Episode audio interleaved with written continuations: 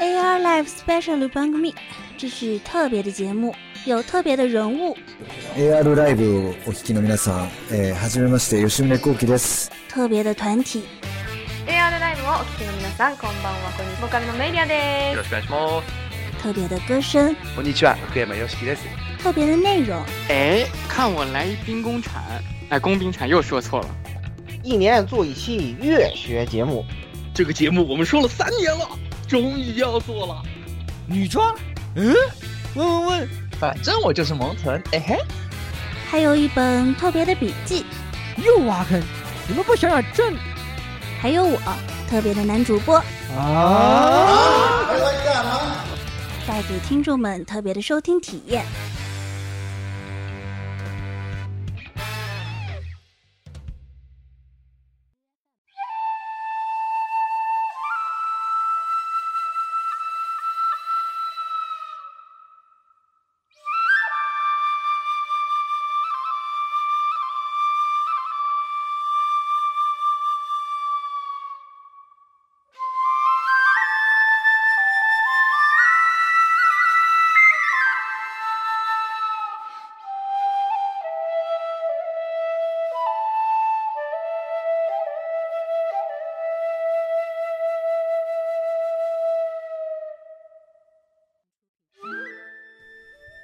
众朋友们，大家好，欢迎收听 AR Live SPT 一百零五期特别节目。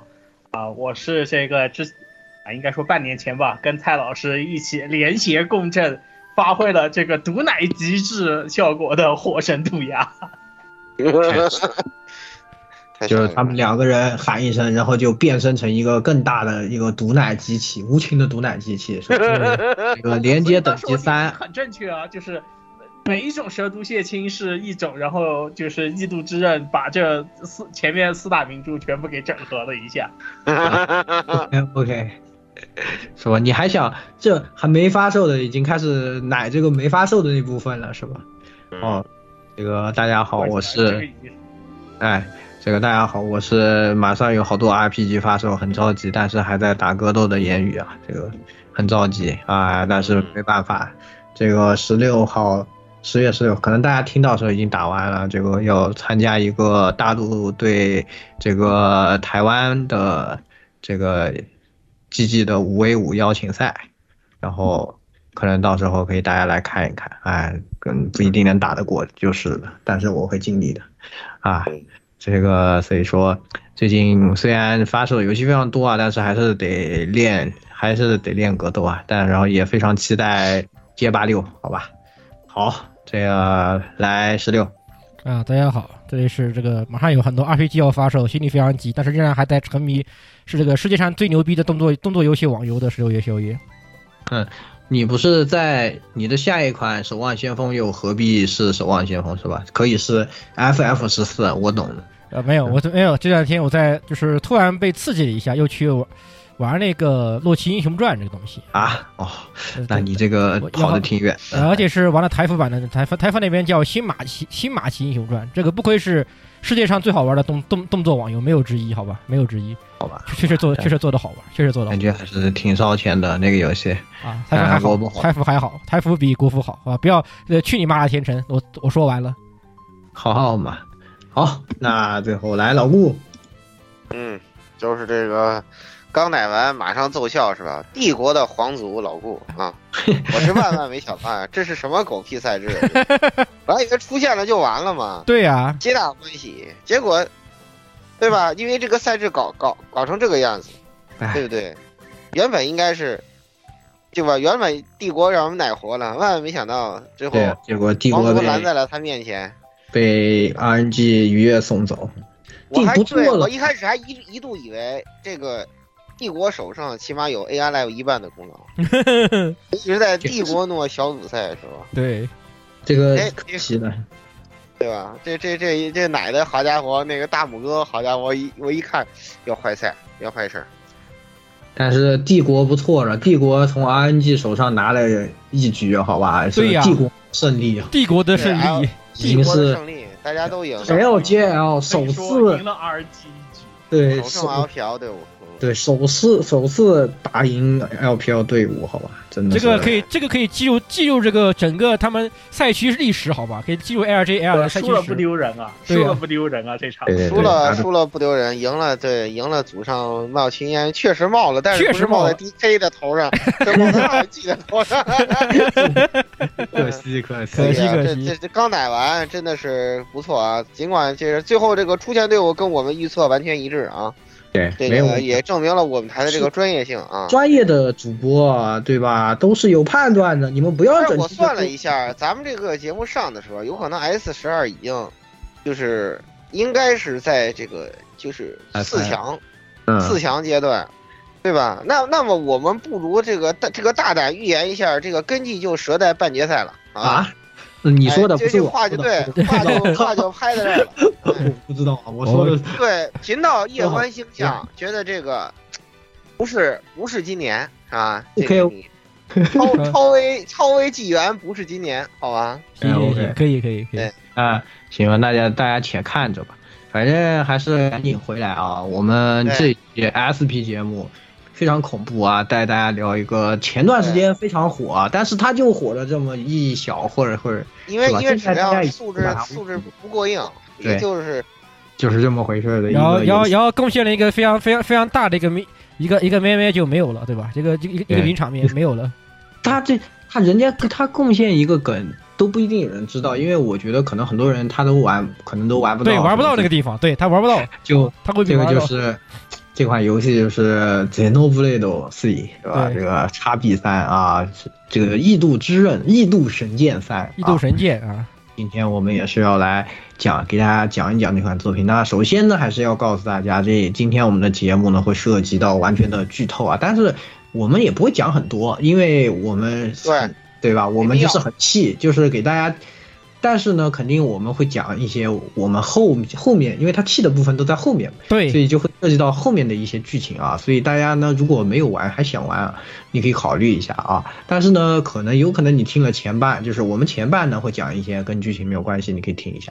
可能你没有玩，你听完你可能也不想玩，这可能也不想玩了。对 我们也不好说，就是就是就相当于一个体验报告，就你确定这些缺点你都能。忍受，忍受，然后，然后你再，你再考虑要不要买，因为这还卖还挺贵。现在游戏都这样嘛，四四百多块，因为日本的消费税涨了嘛，所以现在游戏都都贵了好多。氪金都涨了嘛，对，但是对，对，但是，不过有汇率帮大家对冲啊，现在其实对对对对，汇率帮大家对冲了，国内买还行。是是这样子的，没错。我血亏啊，不说了。这个，那首先呢，还是既然讲到这个系列，其实是第三座。当然，它这个系列有一个好处，就是这次三，如果你没玩过前全可以。前作没多大关系。异度神剑都这样，就是这。如果你没玩过过往作品，就其实影响不大。但是玩过的话，有一定的加成效果。哎，对，像这样。对对对，还是有作用，还是有作用。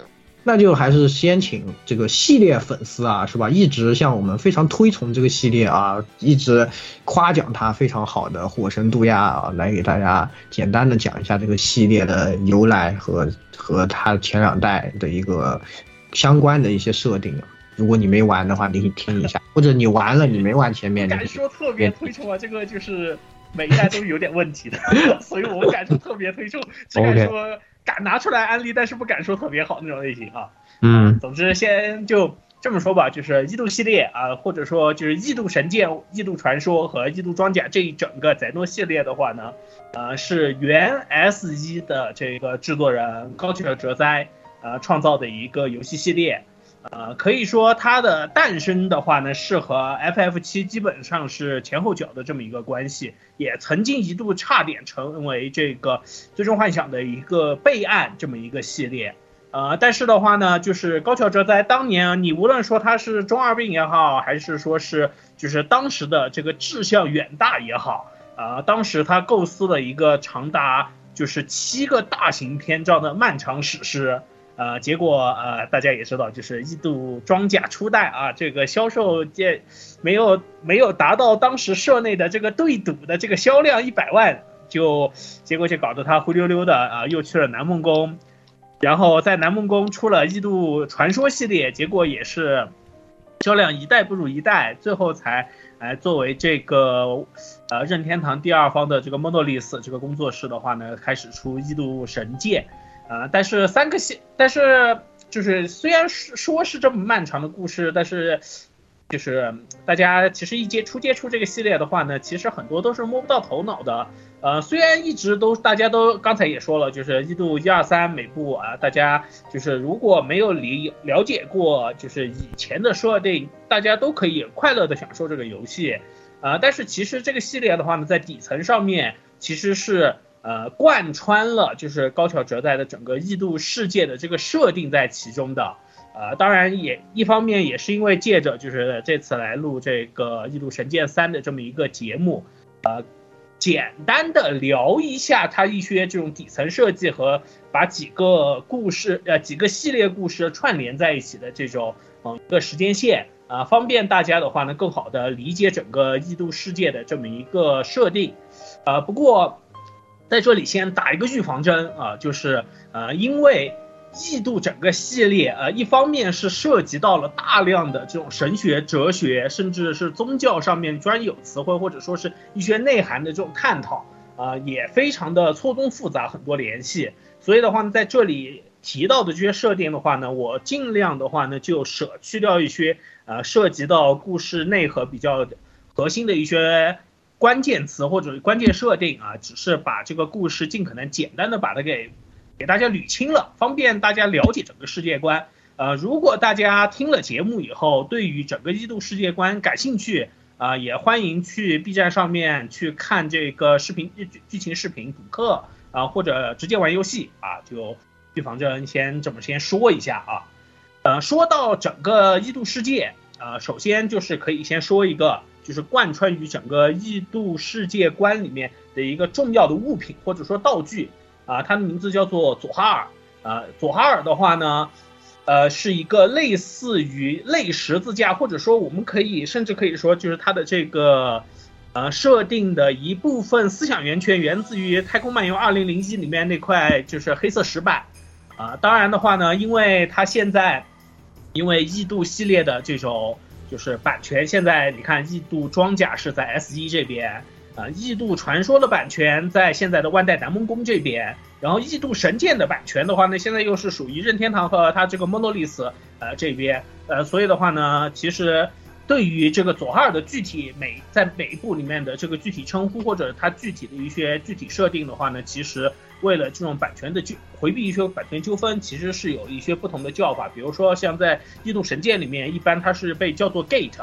啊，然后在左，在这个异度传说里面的话呢，一般是被称作佐哈尔，而这个到了异度装甲时代的话呢，更多的是它被利这个东西被利用制造的一个巨型系统迪乌斯。啊，所以在这里的话呢，我个人的话呢，是为了更加顺嘴啊，直接就统一全部都叫佐哈尔了，啊，就就设定先扯回来啊。就是在这个异度世界的这么一个设定里面的话呢，左哈这个东西是个什么东西呢？本质是一个多元宇宙连接器，大家可以理解作就是一个平行世界这种相互连接的这种一个道具，呃，可以设定里面说是可以连接上位时间和上位宇宙和下位宇宙之间的这种一个门的这个机能。呃，虽然就是还有很多其他这种很神奇的功能，呃，这里就不多说了，大家具体玩游戏里面具体理解啊。呃，设定里在异度世界里面，二零叉叉年啊被人类发现，而且的话呢，刚刚开始发现的时候啊就可以，我们可以理解作就是大家最先了解到的就是它可以从不同近乎无限的这种平行世界里面可以无限的抽取能源，所以的话呢，人类的话呢也把这个佐哈尔的话呢。呃，作为这种，就是能希望能够作为一个无限的动力源来使用来进行研究，啊，但是在地球表面上进行研究的时候的话呢，就发现就触动了佐哈尔的一些其他的一部分机能，当时人类并不知道是什么机能，啊，后来说的话呢，就是这个东西叫做视像变极的一个空间灾难，啊，但是在地表已经引起了。啊，为了能够之后继续研究，并且不在地表引起更多的这种视像转、事项变极的这种一个灾害的话呢，呃，人类建造了名为斗镜的这种一个轨道环，而在这个轨道环里面进行研佐哈尔的进行研究，而其中的话呢，呃，地面上面的这种灾害其实是并不是说是就停止于当时的这种灾害范围，其实是有微微的扩大的这种一个迹象的。所以的话呢，人类当时的话呢就提出了两个方案，一个是就是把一部分人类先移居到斗境之中，另一部分的话呢就是开始研究大型的移民船，为了以后这个事项变异问题的话呢，在扩散全球以前，把全人类全部从太阳系里面转移走，做好准备。同时，呃，为了更好的控制佐哈尔，研究人员设计了一个叫做三位一体处理器的控制单元。这个三位一体处理器用的是后面或者说我们在《异度神剑二》里面比较容易被提到的，就是这个活体素子或者生物粒子的这种一个东西，在不同的虚拟空间中进行育成，从而获得个性，来进行三位一体的这种合意管理，进行对佐哈尔的进行控制。啊，这个我们类似的东西，我们其实，在就是异度装甲当年的那个时代，像 EVA 里面的 Mark，其实也是类似的这种一个设定，可以说是当时科幻的这个一个影响吧。啊，而三个核心的话呢，就成为了我们在异度神界一二里面看到的天之圣杯，一个是一里面出现的本质，呃，二里面出现的灵魂和理性，也就是我们所提到的这个光焰还有灭啊，这三个天之圣杯。而随着地球上面的这个消失现象逐渐严重，呃，而且本身这个斗境设计本身就不是说这作为人类长期的居所来开发的，所以能够容纳的人本身就有限。所以的话呢，呃，大家很自然可以知道理解到，就是里面其实更多的是类似于权贵和富人这种特权阶层，嗯，才能够够在斗境里面生活。而在地表上面，人类自然就，嗯。就肯定觉得不公平嘛，对吧？凭什么你们就在斗境上面啊，这种活得好好的，我们在地上还要这个担惊受怕，怕这个事项变异的这个影响，影响到了自己生活的地球，所以的话呢，也出了这种反抗组织，而且随着这个事情逐代逐渐的这种升温，嗯，冲突逐渐激化，嗯，作作为佐哈尔在斗金的这啊，作为在斗金的这个佐哈尔三位一体处理器的话呢，也。进行了这种防御升级，可以算是一个必然的这种一个升级的这种一个选项，呃，从而其中我们《异斗神剑二》里面就是其中看到的一个是赛壬，还有一个呃就是这个海蛇这两个防御机体的话呢，其实也是在这一个期间为了保护斗境，所以才被逐渐的这种开发和制造出来掉的。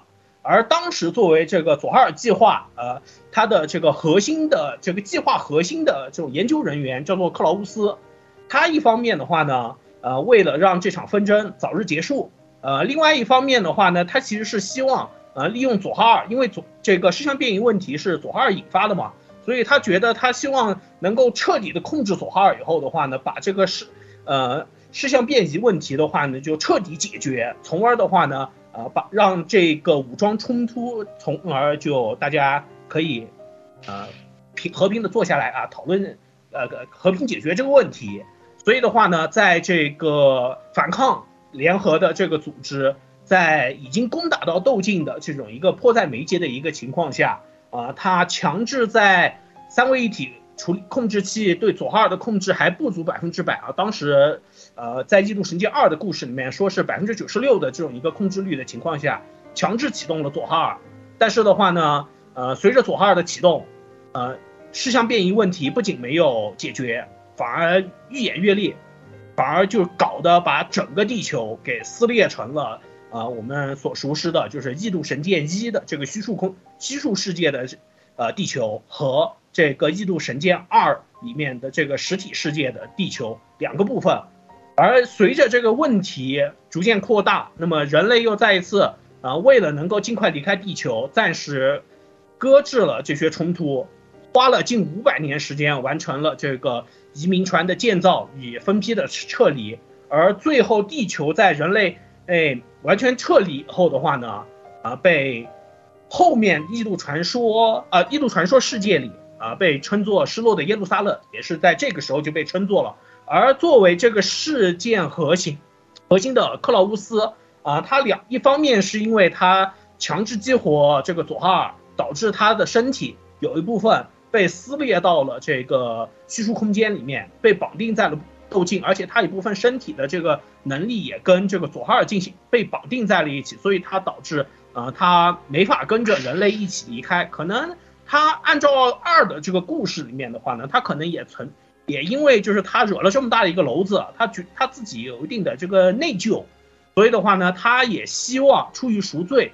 啊，他留在了地球上面，进行了所谓的乐园归还计划，也就是呃《异度神剑二》里面就是这个新世界的这个再生，并且花了呃近四千余年的话呢，在《异度神剑二》的最后事件呃里面啊，克劳乌斯啊，我们按照剧情里面就是啊把整个临死前啊把整个佐哈尔的这个机能完全就是解放开了，从他自己的身体里面解放开。并且把整个斗境的这些知识和权限全部交予了灵魂，也就是《异度神剑二》里面我们就是俗称的这个小绿啊，光焰的这个就是最后的那个形态啊。在佐哈尔完全在地球消失以后的话呢，按照呃异度传说的这个故事的推测，佐哈尔应该是来到了就是所谓后世被称作移民船团的势力范围内，并被回收，而在。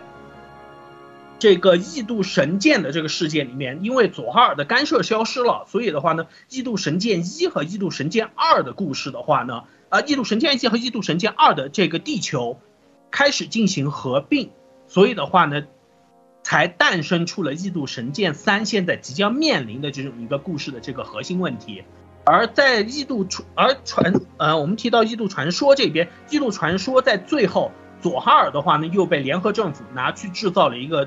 类似于究极兵器的迪乌斯，而迪乌斯的话呢，又变成了异度装甲里面的最终兵器故事啊。大致异度世界的设定就大概如此，大家也可以就是呃凭着兴趣，欢迎去了解一下后面其他几个故事的。嗯，原来是这样，就是在三里面感觉一点背景都没有讲，完全不知道是为什么。反正这两个一点背景都不讲，一点背景不讲，直接直接他们双方就开干了。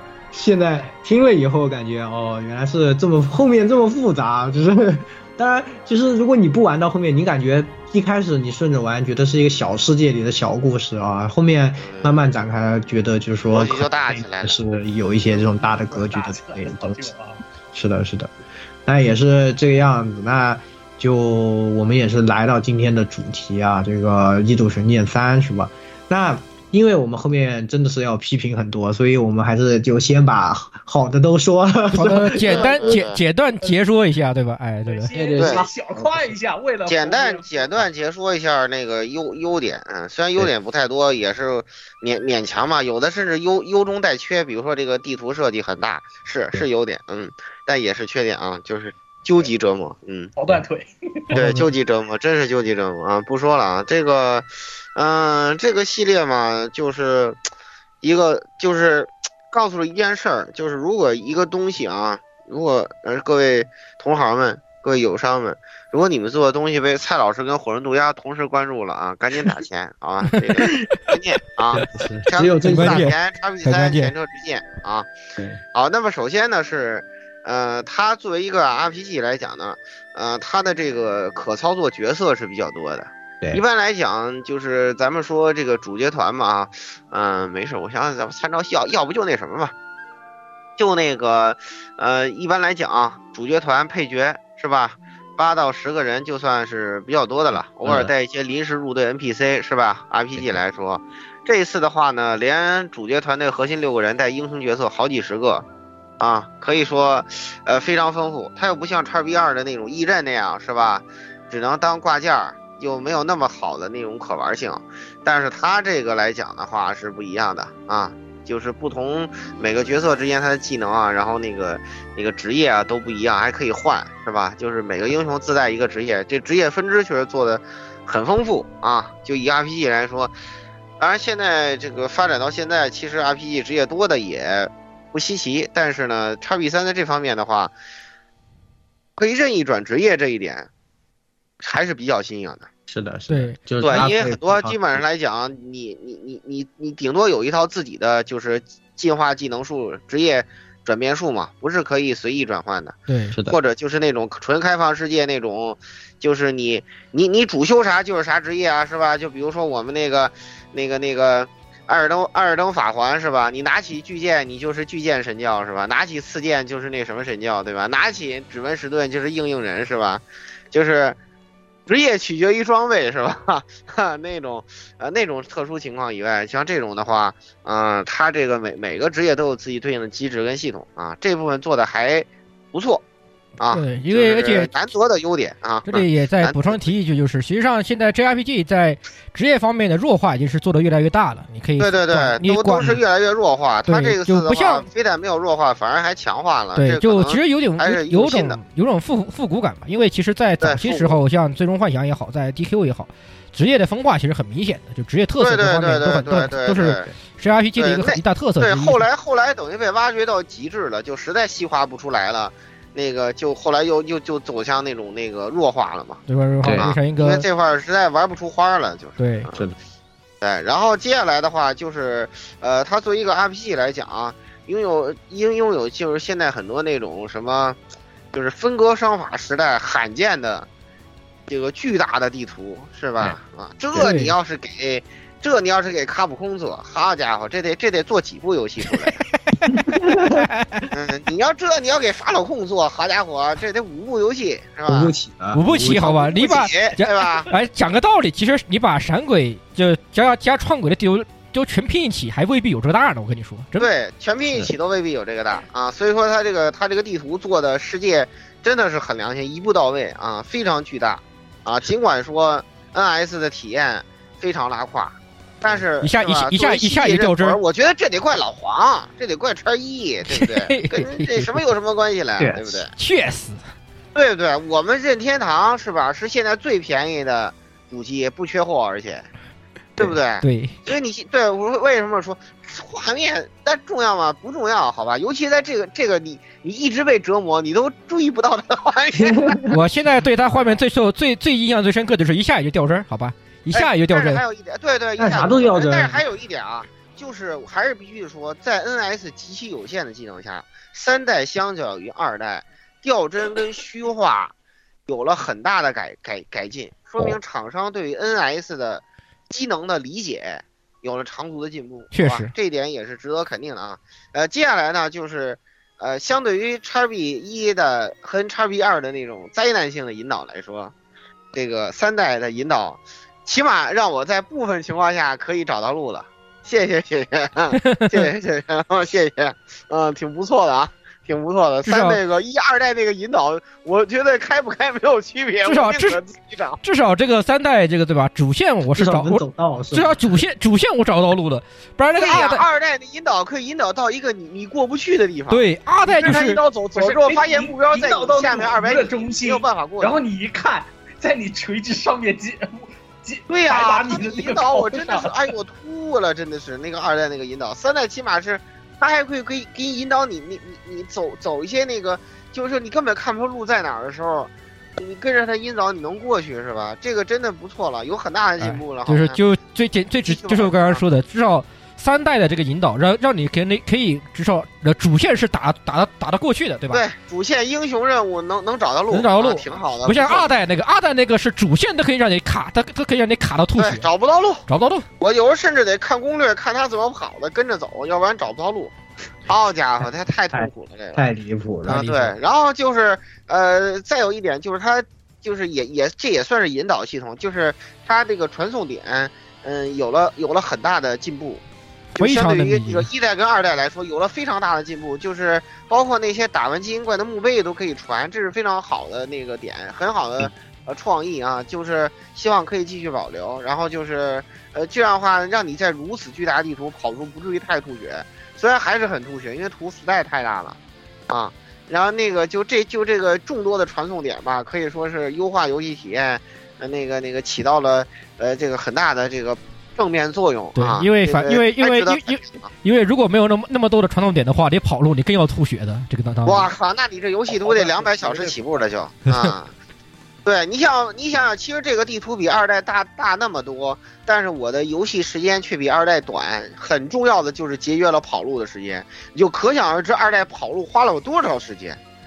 唉，真的，我我通关时间比二代短了得有十五个小时差不多。真的很大的进步啊！就是可见二代跑路，哎，不说了啊。接下来就是它这个自由度挺好的，就是其实现在来讲呢，它还是吸收了就是现代世界啊那个 Mega 沙盒也做个 P 大 P G 是吧？这一次来讲的话，因为它有众多的支线任务，所以说呢，探索自由度是很高的，配合我们刚才说的这个呃传送，因此呢，就是你可以随时把主线扔一边儿。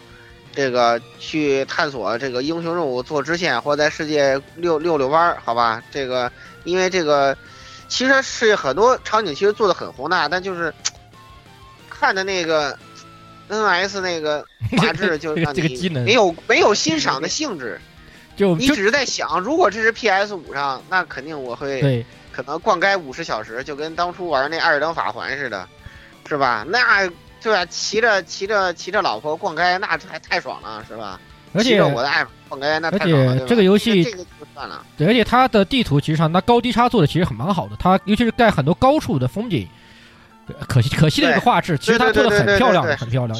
尤其对对对，尤其你本因为它世界的那些，就是我觉得这次风景啊，包括它那个世，就是世界的构构造啊，都非常漂亮。这个美术真的很用心。它它专门还有几个景观点嘛，就是那种专专门的这个景观点，那个而且它的这个游戏，这个游戏的你这个游戏的策划给美术磕头去吧，真的是。对对，真的该磕，真的该磕。这个然后十六来说一下音乐，然后音乐对啊，这次音乐其实也是非常印象深刻，尤其是这次那个送行曲两首。奏鸣曲做的特别令人印象深刻，这个不用不说，只要一一那个笛笛音一旦响起，啊，他就给你脑海中留下深刻印象。现在就是，哪怕我玩了玩游戏那么长时间了，我一样可以想，依然可以回忆起他那个奏鸣曲那个旋律，非常的不错。而且他战斗音乐的话做的也很有，也也很讲究。就那个，它里面和莫比乌，它里面血量它会不停的就是那种高潮就跟着对，它也跟着变，就是尤其是莫比乌斯这，就是打莫比乌斯里面的就是这个主要反派莫比乌斯这个 BOSS 战的时候。他会根据呃，首先是根据莫比乌斯的类型啊，就是他因为有也有那种龙套级别的呃普通小 boss 一样莫比乌斯，有比较重要关键剧情的这个莫比乌斯，以及大 boss 级别的那个莫比乌斯，它分三类的那个 BGM 都不一样，而且根据时间，而且根据它血量的变化，而且整个 BGM 的起伏也会产生一定的变化，它的结构都在这在这个音乐的结构方面做得非常好这一块。同时的话，就是它那个每当你按一按那个连携攻击那个啊按进去，那个 BGM 响起来就好。到我反击时候了，你死定了，你已经死了，这样的这种激昂的感觉，哎，是非常这这这这点其实也做得很不错的。音乐方面，而且包括以及很多的地图 BGM 也令人印象深刻。呃，比如 包括他那个像《西体里面那个 BGM，我就非常，我觉得就很喜，我就挺喜欢的。还有有那么一丝，甚至有那么一丝这个那个尼尔的那个味道在里面。西体那个西体里面那个 BGM，嗯，确实尼尔的味道。BGM 这块做特别，就就是做的特别好。这样其实真的是怎么说呢？音乐美术这一块吧，感觉都是相还是相当到位的，到位的。对，到位。我想说一句，就是，呃，因为它是作为这个它设定上面是一二融合的世界嘛，呃，所以三代里面的话呢，其实，呃，玩过一二的二代的朋友，就是游历各地的时候，你会发现很多一和二的这个老场景。啊，对，这个也是有的，这个也是有的。对啊。很多就是一和二，就是那种你印象深刻的地方，呃，比如说一代的就是男主的那个村落，或者说二代里面就是这个呃光光焰的，就是第三把神剑隐藏的那那个神庙，这些地方的话呢，都是在三的这个地图里面你会找得到，就是那种融合掉以后那种已经破败掉的这个场景，会在这个地图里面你会找到，然后尤其玩过前面两代，你会特别感觉出。就是啊，这个的确是一二融合以后，小彩蛋做这方面做的很好。对，这属于老玩家限定了。老玩家限定的，这小彩蛋做的可以。对，这个老玩家限定小彩蛋做的很好。好了，那么我们优点就可以了，优点结束了，就完了，就完了。我再我我再说一个吧，我觉得其实演出剧情演出，哎，对，演出做的很好，演出真的做真的好。就是那个法老控吧，但凡能有这个的三分之二的实力吧，是吧？那我都不要，我都不要他三分之二，他有一半就不，法老控能有这一半的好好吧？三分之二，你高估他了，大哥。对对对对对，确实是这个这方面也是这个挺好的。然后就是虽然说别的都虚，但是演出这块这个清晰度七百二十 P 还是有保障的啊。而且不但而且而且它的镜头也好，它的那个眼远近镜，要动作设计，对吧？酷的一批。尤其尤其点名表扬一下，就是啊，我们这个男人都很喜欢的，这叫巨大萝卜虎打架，对吧？这个最后最终章变形，对萝卜打架的那块儿，他这个他这个大萝卜，就甚至让我感觉有点那种梦回五星物语的感觉，有没有？哇，那个巨，而且那个巨型巨大变形，你都无法想象到两个那种那种堡垒一样的东西，它会变成巨大机器人，哇，好帅呀！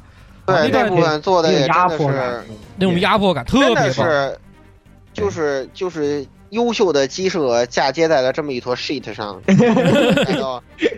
后面就开始说这个东西要要是拿来拿来拿来重启五星物语，我觉得起飞了。哦，对，还有那个神那个卡姆纳比神男火和那个埃塞尔两个互打那一段，那段那段也是两个互殴的那个，他们两个机甲是非常的精彩。对他那个机甲，对对，机甲双方那个就是最最七啊，二人这。这这一轮回的最七的那个战斗，真的真的是，也也是一种也是一种二人信中，对吧？那个确实打的漂亮那一段，对，对，是，那就说完了，说完了，好了，说完了，真的真的说完了，没有结束，结束。为什么这么气？就是你看，其实他真的很好的，就是很关键的地方就挺好，但是对啊。但是什么毁掉了呢？更关让这个让这个文案和这个什么让文案跟这个游戏策划给毁掉了。对，所以这里我提一个我们曾经讨论过的一个总论啊，就是这个游戏他做了，但是又不到做又又不做好，而且还关键他不做到点上，对吧？就是明明你觉得很好的，明明他觉得这个地方啊，你觉得他其实你这样做蛮好，但是为什么你不做到点子上呢？你不做完呢？就很细。好，那么缺点来了。这个接下来就是这个什么体验报告啊，就是。这是这个没没玩过的听友们要着重这个听的部分啊，这个你们这样了解一下啊。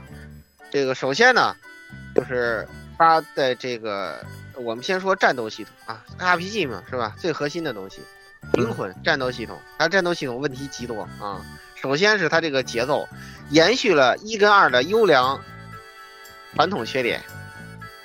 战斗节奏巨慢，虽然说跟一代、二代就是它每一代战斗系统都不一样，但是不变的是慢。不知道为什么他这么喜欢慢节奏的战斗，能让你体验一个打一个路边的狗就像打 BOSS 一样的那种艰辛。你要如果要引来三只狗，你还可能翻车，对吧？这如蜜小猪了，简直是。你想贪点经验，打个精英怪，你还要开那个东西，然后开一开就是十五分钟就过去了。对，随便打个蓝色的小精英怪，就跟打打最终 BOSS 一样漫长。你要打金色精英怪，就跟打那个 隐藏 BOSS 一样漫长。就这种这种慢节奏的战斗吧，你又不能 skip，而且就是它还有一个特别不好的点在哪？就是它这个慢节奏慢到什么程度？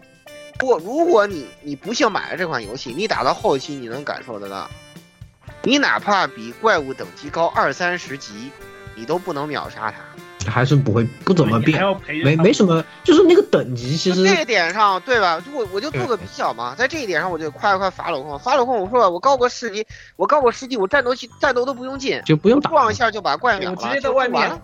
用单砍两刀就过了，这个真的是很好的一个设计。这法老控做的特别好的地方，然后就这个做特别特别差的地方，你说你烦不烦？因为有些怪啊，就是后面后面我会后面我们会提到，就是那个就是因为连到这儿就先先说了吧，就是他这个游戏的这个仇恨机制特别的特做的特别傻，就 是就是他不同的怪就是怪对你的仇恨，它有两个让你让你觉得特别不好的地方，因为一。他怪永远锁你操作的角色，因为有时候你会拉拉的那一瞬间啊，就是你拉的瞬间，他是永远拉到你就死了。对，但是有些那些特级职业，拉过去你就死了。对，那 boss 自动攻击摸你一下你就死了。对，这就是这就是你导致你这个战斗，它本来战斗节奏就慢，然后你还老坐牢。万一你是奶，万一你是队伍里唯一奶妈，你倒了，然后然后可能就导致你们全队被被几个小怪团灭。然后你在没存档记，对吧？就这种，就这种非常糟糕的这种体验吧，就是严重影响这个，就是就这个这个战斗的这个这个体验呀，就是非常非常的这个这个差。而且而且它这个仇恨机制还有一个做的非常不好的点，除了锁你操作节奏，不管他是什么职业以外，还有一点就是，呃，关等级。就有些怪啊，就是他是那种进攻欲望特别强的。就你会发现，有时候你你你你你回一些前期地图交任务，莫名其妙被一个九级小怪拉进战斗，你就非常的烦，你知道吧？你走到大后期，地图上满是怪，然后你又不得不跑，比如说你不可能都传送吧，你总得跑一段，你跑一段，然后就就被怪频繁拉进战斗，你说你烦不烦？你就交个任务。那这种问题，他游戏策划他都不考虑，我都不知道这个投换机制是哪个傻叉他们缺缺心眼死死死了妈的人做出来的，真的是。虽然倒是太也啊，也可以跑酷跑，倒也不是不能跑酷，但是很烦，有些时候会推推一屁股火车。对呀、而且而且而且而且你要你不要忘了，他这里头还还他他还设立一个什么什么东西，就你只要被地图的怪拉了仇恨，引导就没了。对对对对对就是引导没了其实这个是烦人的地方。其实啊，就是我看过一个行略，我挨几下打，我前期怪无所谓，打我也不掉血，无所谓了，那就很烦啊，就。对，就是我看过一个攻略，其实这个游戏里，因为它移动不不会加速，就非常弱智，也是一个弱智点，就是你在、啊你跑得非常慢，然后什么东西跑得快呢？就是很难搞。就是战斗模式下的那个垫步，其实是移动速度最快的。对，所以就就有个攻略教你说怎么跑得快，就是你去拉一个怪，然后你不要管它，然后你就垫步开始往反方向一直跑，一直走，这样就走得快。快了，哎，他就好弱智，你就觉得这谁想出来这种东西？我真的是不理解。我我是觉得就是你明明就是比怪等级高那么多了，无论是法老控也好，还是 FF 里面也好，就是你造成就是高人家十级以后，一般正常怪就会绕着你走了。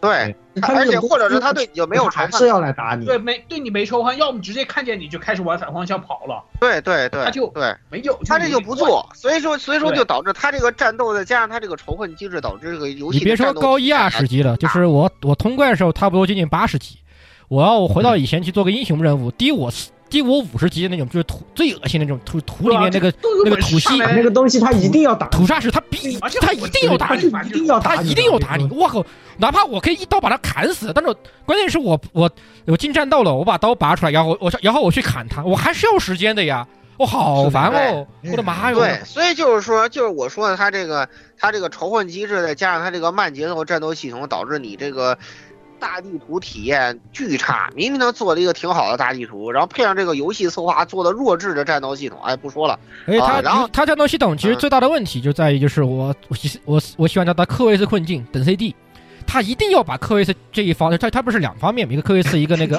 阿格努斯，别急别急，阿格努斯，然后他科维斯这个 C 等，他一定要等这个技能转 CD，哇，对，你就很痛麻烦，很痛苦，很慢。你如果你用的是而且而且他这个转 CD 的不同的职业的机制还不一样。不对呀，不一样。他这个关键是科维斯，他转这个 CD 有些时间特别长。然后如果你玩科维斯职业，你你就会发现你在坐，你真的是在坐牢。你一定要等那个就对呀，就坐牢，而且而且你你每次被拉一次之后，你就得重置这个过程，这真的是巨烦啊！就是，哎，不，咱们不详述了，因为你后面还可以再提啊。对，就是他这个困境啊，就是加剧这个科维斯困境的还有一个点就是什么呢？这个游戏的战斗 UI 设计是我有史以来见过的最 最看看不懂，看不懂，看不懂，看不不知道他是看哪，我眼睛我不知道我看哪，我到底对调，我要看什么？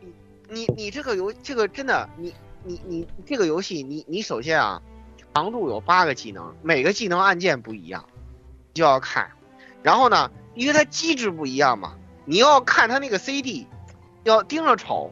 然后它有取消系统嘛，你就得始终得盯着那个你的动作，还有站位系统，还得看你的动它的站位动。哎，对，非常的对，它有些技能还有站位设置，就导致你就得一直盯着 UI 界面看。然后它后面还有那个技能融合嘛，你还得看。我的妈呀！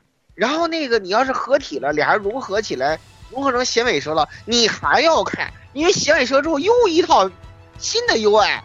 我这个祖宗真的是，我真的就就这一你这个游戏策划，你真的是，你当时不会是抑郁了吧？你你你写这个东西的时候，我真的就绝了。我感觉就他这个团队的这个这个主主主策或者气构吧，就是那种跟老好人似的。就比如说我这三个策划啊，对这个战斗系统有三个想法，对，他呢对一个都不删用，我把你们所有人的创意，我我都我都加进去，加一起，都做，我都做，啥都做。你既然提出来就做，我们就做进去。做哎，然后至于说玩家看着麻不麻烦，我不管，是吧？然后就就就全在这儿，就就导致他这个 UI，明明他做了很多就是很出色的战斗动作啊，场景设计啊，包括就是做了很多怪物的设计啊，然后呢，你然后包括音乐设计，你完全体验不到。战斗的时候，你得始终盯着 UI 看，对，你不看不行。他这个东西弄的就，我我接下来会帮大家数一个点，就是我觉得特别不像日本人能做出来的工作的这种点，对对这个就是一个很很典型的例子。因为日本人其实是很注重这种，就是亚萨西三知道啊，就是你要去，就是你要让你的你的目标群众能够简单的理解你想干什么，这个是对对他们其实是很重要。就有时候他宁愿舍弃背后的深度或者什么样，他都要去让这个东西是一个非常的，呃，你看了以后你就能够其实你看动画就特明显嘛。是啊，哎，就是这个游戏它就不那这个游戏它就一点也不像这个日本人搞出来的就这种东西，我就很不理解。这个是其一啊，大家记住啊，后面还有其二、其三、其四。对，还有其二，对对，然后这，对，然后然后他这而且他这这啊 UI 最烦就是，就是我觉得他最关键的点在于他那个取消系统。如果他把这个取消系统彻底彻底删了，我可以瞎，我可以闭着眼瞎鸡巴按只，用看着下面是吧？我就不我我就不用管他那个 C 转转办法，我就我就我就只管我就只管按就完事儿了，对吧？那我那嗯还有，那不就而且他有的有的有有的技能你真门搞搞搞不懂它的取消时机，有些还行。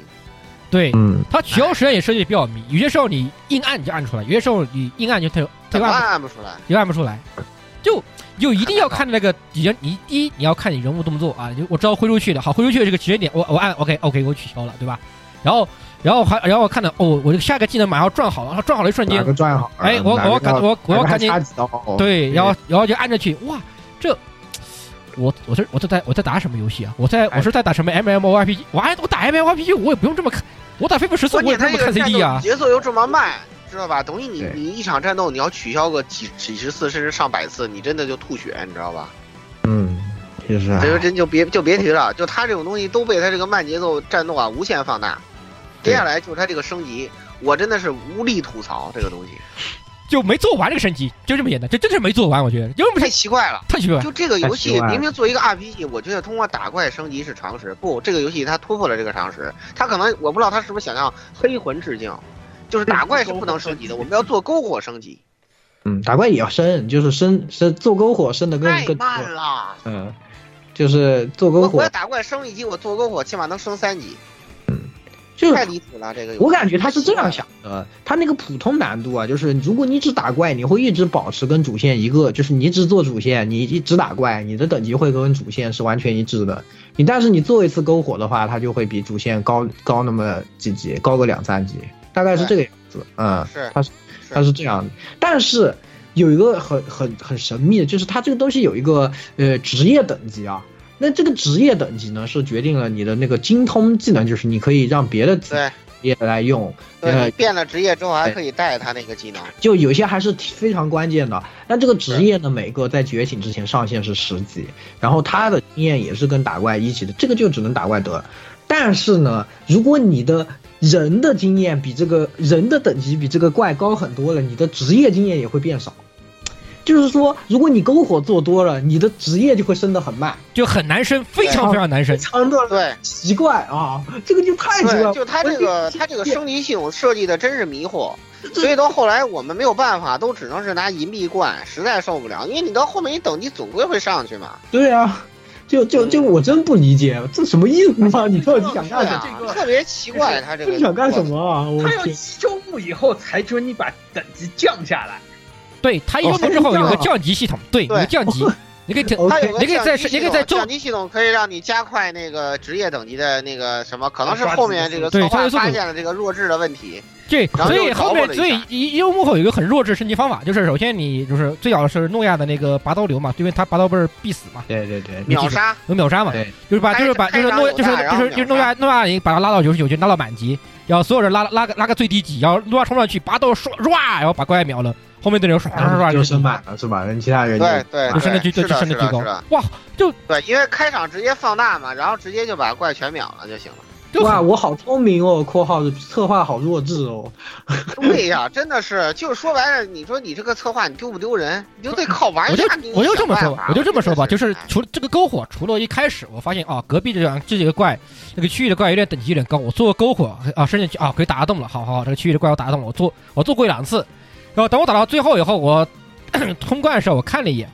我攒了有足足二接近二十级的升级经验，好吧，接近二十级的升级经验，在这个在篝火里面，我都不知道，我都我都不知道我这个这个就是你不做的话，你升职业还方便一点。说实话，我后面也发现了，就是一开始做多了篝火，你就会发现打着打着，你那职业等级都上不去，就对，就等你想换职业，想用他那个技能的时候，你又用不了，就很烦。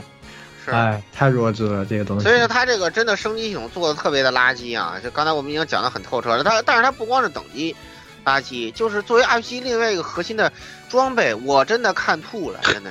对，游戏的装备，我觉得是有史以来做的。看不懂，好吧？这个装备看不懂。这个饰品到底有什么用呢？不理解。而且你说，因为因为是这样子，他的职业是多样变换的。其实，其实很多 JRPG 先辈。都已经做出一个很好的范式，就是，就是我这么说可能不太妥当，就我们这个数学原来学过的老师讲什么奇变无变嘛，就是什么东西武器不变，防具变，还记不记得？就现在最常见一种，因为武器跟角色就是相当于有一个高度匹配这种灵魂，对吧？我有一个不变的东西，然后我有个变的东西，对吧？他这个游戏不是，不，所就所有不同的职业，它大概划分成了这个这个三。三大类嘛，对，T 奶 DPS 嘛，就对对对对铁三角嘛，铁三角，对对对，奶奶奶 T DPS 啊，然后呢，就是呃每每一类就是有不同的饰品，然后呢，它做的很细，然后呢，对不同的它有那么多个职业嘛，好几十个，每一个职业因为机制不一样，它都对应机制做了不同的饰品，但是问题大兄弟，我怎么知道用哪一个呀？比如我换一个职业，我又不知道这新职业怎么玩，我怎么知道哪个饰品是最适合他的？啊，但是没关系，它设定了一个自动匹配。但实际上这个装备就毫无感觉了。就是我我这个游戏啊，从头到打到通关，我没有买过装备，我都是打怪就是捡捡宝箱的装备，然后自动匹配一下，哦了，我就不管了，随便了。这这设计其实另一个问题就是买的装备没有掉的好。对，买装备没有掉的好，永远没有掉的好，是没有用的。对啊，买的装备没有掉的好有什么用？但是问题是你不买还不行，你还要做那个诺鹏任务。然后呢，我我不知道他。是是不是他们这个文案对策划有意见？然后就是，你你如果跟我不知道你们发现没有，如果你跟诺鹏对话之后你不买东西，诺鹏会吐槽你。对对对，每而且每个诺鹏吐槽你的台词还不一样。我说心说你怎么老在这种奇怪的地方用心啊？你你你你优化体验上用心点心好不好啊？啊，我真的服了你你不行你你们你们你们请个米哈游的啊，或者是那个那个游星的那个那个。U Star 是吧？U Star 对 U Star 的那个、那个、那个，对吧？U U 星的那个游戏策划，给你们当个顾问好不好啊？在日本都有公司的，对不对？让他们教教你怎么怎么优化这个玩家的体验。我真的是服了，吐血好吧？这个太奇怪了，他这个他这个装备系统，按说装备系统是游戏里非常有成就感的部分。我就随便举个例子，比如说我，我都我不多展开啊，就是我现在正在那个重温那个。二二零七七嘛，就是我我我自己制作那些传说装备之后，包括那些传说一体，我我我装上去之后，那种游戏的体验提升是肉眼可见的，就装备带来特别大的体验提升，对吧？而且我可以自己自己做各种各样的东西，然后我我想玩什么流派，我做什么样的东西嘛，就是那个那种装备的存在感非常的强，但是这个游戏装备完全没有存在感，职业决定了一切。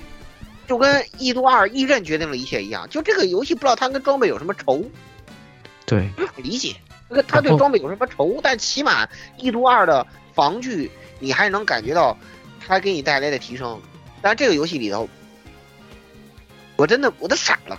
啊，这这，而且多说它的它的属性的安排就也很也有很多奇怪地方。我对非常奇怪，它很多装备没有用的，它那个属性。对，首先首先我提一个最最奇怪的东西是暴击，有什么白天伤害提升？那个东西到底有什么用？而而且而且废物属性多不说，就是你莫名其妙属性多不说，还有很奇怪就是，你为什么暴击要分两种装备？一种是直接提升你的暴击率的，就比如说我百我现在只有百分之十，提高暴击伤害。不是，它我直接提高百分之十暴击率，好，我我从百分之十变成百分之二十了啊，这很直观。它还有装备是提升当前暴击率的百分之十，嗯，也就是说我百分之十的暴击率，我装这个装备只有只提升百分之一。嗯，对，它就是让你后期用的，但是你前期就会捡，只会捡到这种很垃圾，就是垃圾装备你你肯定觉得知道这个固定数值的在前期是厉害嘛？吧？对啊，这种那那种是肯定是你要在那个就是滚雪球起来了以后才厉害，在后期用。但是你一个暴击职业哪有两个格子，一共就三个格子，我两个格子装这个东西吗？我我我觉得也是一个问题吧。我觉得我就很奇怪反正。它这个设计吧，里面有很多很多的那种，而且而且它那些数值就是第一不直观，对就就是他在那个数字上他说什么增加百分之九十的伤害。是怎么个计算的公式？其实你看不出来。就我实际上装上去，很多时候我感觉不到那么大的提升。对对对对对，包括比如说他那个提升那个自动攻击伤害的那个对对对，提高，那他写的那么高的数值，但你实际看的没有没有那么感觉不到那么大的提升，就是没有觉得是，感觉我他这个质的变化。数值策划我。这个地方我一定要说一个东西，这个东西是整个游戏系统里面我作为一个，尤其是作为一个 MMO RPG 玩家，我最痛恨也最不能理解的一个数据设计，就是它的仇恨，就是有战斗里面战斗进战斗时候那个仇恨，就是 T 二拉怪嘛，对吧？T 拉怪有个仇恨嘛，我对吧？我刚才已经说过了，嗯不是不是不是，这个是游戏你进打开始打了以后，就是进战斗之后你 T 拉不住怪这个问题，对，啊。拉不住怪，拉不住怪，对，特别奇怪，他那个。特而且就是我给一个 T 身上塞满了三个加仇恨的装备，他依然拉不住怪，对不起。对，还是它有一个叫传，它它里面有个传说装备叫诺鹏的那个什么东西，我忘了具体，我都忘名字了。它的效果是随时间增加的仇恨极大，但是我装了以后没有反应，没有没有什么没有我我感觉不出效果来。我一个 DPS 砍三刀爆砍三刀会 OT 的，我现在砍到刀还是就把那个仇恨拉过去了，就对呀、我现在还是砍到刀 OT。哎，我真的不知道你伤害的仇恨就你后后期给得太高了诺亚，随便 OT 啊，你放一个一个融合技能，就是你可以拔出刀来，我放一个技能我 OT，他拉回去，我他嘲讽拉回去，我再放一个我又 OT 了，就就这种感觉，我真的不知道我怎么玩啊，我我真的很对呀，就作为一个 R 一个挂机吗？对呀、我作为一个只能在基本 MMORPG 玩家，就是而且是玩了在《飞跃十四》里面玩了五六年，这就接近八年是 T 的一个人还是人，山口山的仇恨真的都没有做的像他这么烂。我我靠，他我实在想不通他这个头文做怎么，他有点他有点像最早最早三口战四十几年的那种，就是靠仇恨拉怪。啊，就是你要 你你得自己 DPS 控制仇恨，就是你不能对打，就是不能放高，你要在那边就是不能打太快，你故意不打，对对对对对，但是后面那个战士的那个那个那个嘲讽天赋，就是设计好了之后，就是基本上拉怪就是随心所欲，就一定要靠就给给给战士装那个减 CD 的，要让让 CD 嘲嘲讽这个那个 T 的这个嘲讽转的快一点点，然后好对 OT 的好马上嘲讽回去，OT 的马上朝回去啊，直接只能这样。对对对，他这个游戏的这个整整体的这个仇恨，不管是大地图的还是战斗中的，都做的特别的所以所以稀。综合起来就是这个游戏的数值设计，就数据数值应该说数据策划，数据策划就是个就是个脑瘫，就真的对对，是个脑瘫。就是个脑残，我跟你说，而且而且他这个这个这个战斗战斗策划还给你那个把这个脑残给你再再点缀了一坨那个翔，就是翔上的一坨翔，就是他那个那个战斗中的迷惑的那个仇恨，还用那个红红线跟蓝线来区分，就更让你迷惑。就在有时候你战斗中你看那个线啊，就是看不清楚，极其影响你的对那个对对对对于对于战场情况的观察，实在是太繁杂多了。对，咱们继续啊，那个呃，接下来就是他这个这个作为一个剧情和与这个系统核心衔接的这个这个呃灵魂衔接的这个狗狗屁东西。这个东西呢，你说它它的问题出在哪儿呢？两点啊，一点就是它这个 SP 的获取的问题。它这个 SP 的获取啊，主线给的完全极其极其的抠门儿。就就是你要，其实作为一个 RPG 玩家，你要考虑到不同类型玩家不同的需求，对吧？就是你说这个，如果说我是一个速通党，比如说，那我的那个显尾蛇点数几乎完全无法支持。如果我是高难度啊，完全无法就是顶住后面战斗的使用，因为你要它这个系统结合的话，这个活用响尾蛇是对抗高难的必备。但是呢，如果我 SP 点不上去，你要知道它很多那个就是它这个设计。嗯，很多就是高难的话啊，就是必要的或者说关键的一定的这个这个灵灵魂衔接的等级是一定要有的，要不然的话你没法打。但是呢，它这个 SP 的获取呢，又主要靠做做任务。也就是说你，你你这个东西就被卡死在这儿了。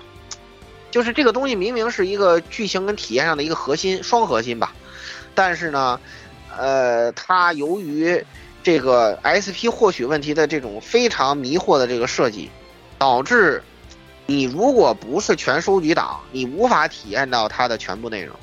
但这个就是要需要你花上百小时的时间，就很难搞。就他这块设计的真的很不好，就真的你你要考虑到不同玩家的需求，可能有些人他不打他不打算花这么长时间去玩这个东西，但你应该给他一个办法，让他能够，对吧？不应该让这个这个点这个东西成为一个障碍。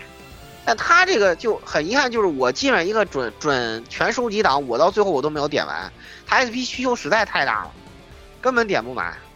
需求太大，主要是他这个东西除了做支线以外，还有就是打那个野外那个精英 BOSS，就 精不是就是冠名怪，打冠打冠名怪，探图啊，然后探图开冠名怪，然后去到处开宝箱，然后就他就很奇怪，他把这一个核心东西跟全收集跟收集绑在一起，对，嗯，不理解。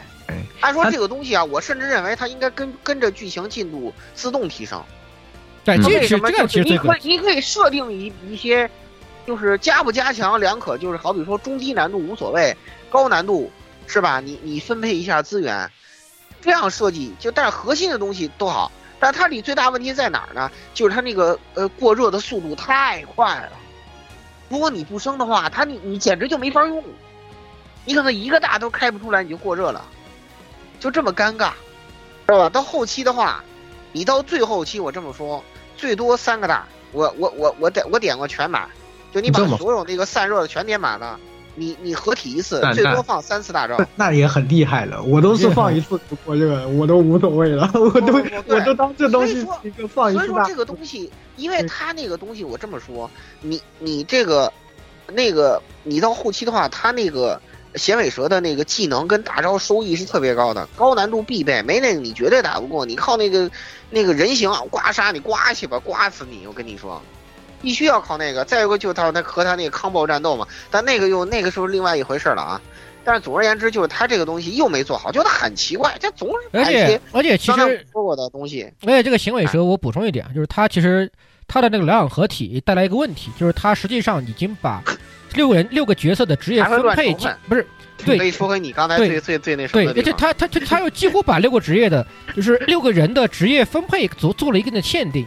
就比如说，特别整蛊这个东西，对，因为我是一个全全那个职业就满级，就是我这个人只要会这个，我就一定要把它练到满级啊，我有点这个稍微有点这个强迫，所以我在中间的时候一度是那个分配很乱的，对，但是存在我一组衔尾蛇两个人都是那个奶妈，然后对，然后变身了，然后队伍马上就爆炸，然后就进了，对，这种的，就就所以说，所以说就是就是这就是为什么我打这个游戏。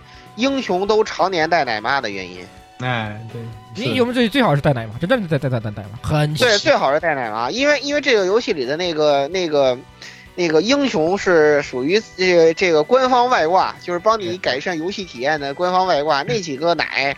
后期等级高了之后，那就是就无敌，把无敌写在脸上，就是猛的要死。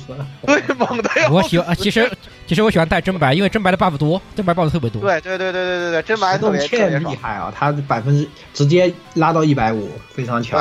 对对对对，基本上后期就是绑定真白，就是二十级真白带就行了，然后你就可以随便合体随便浪啊。当然不说了，然后接下来还有一更傻逼的，就是。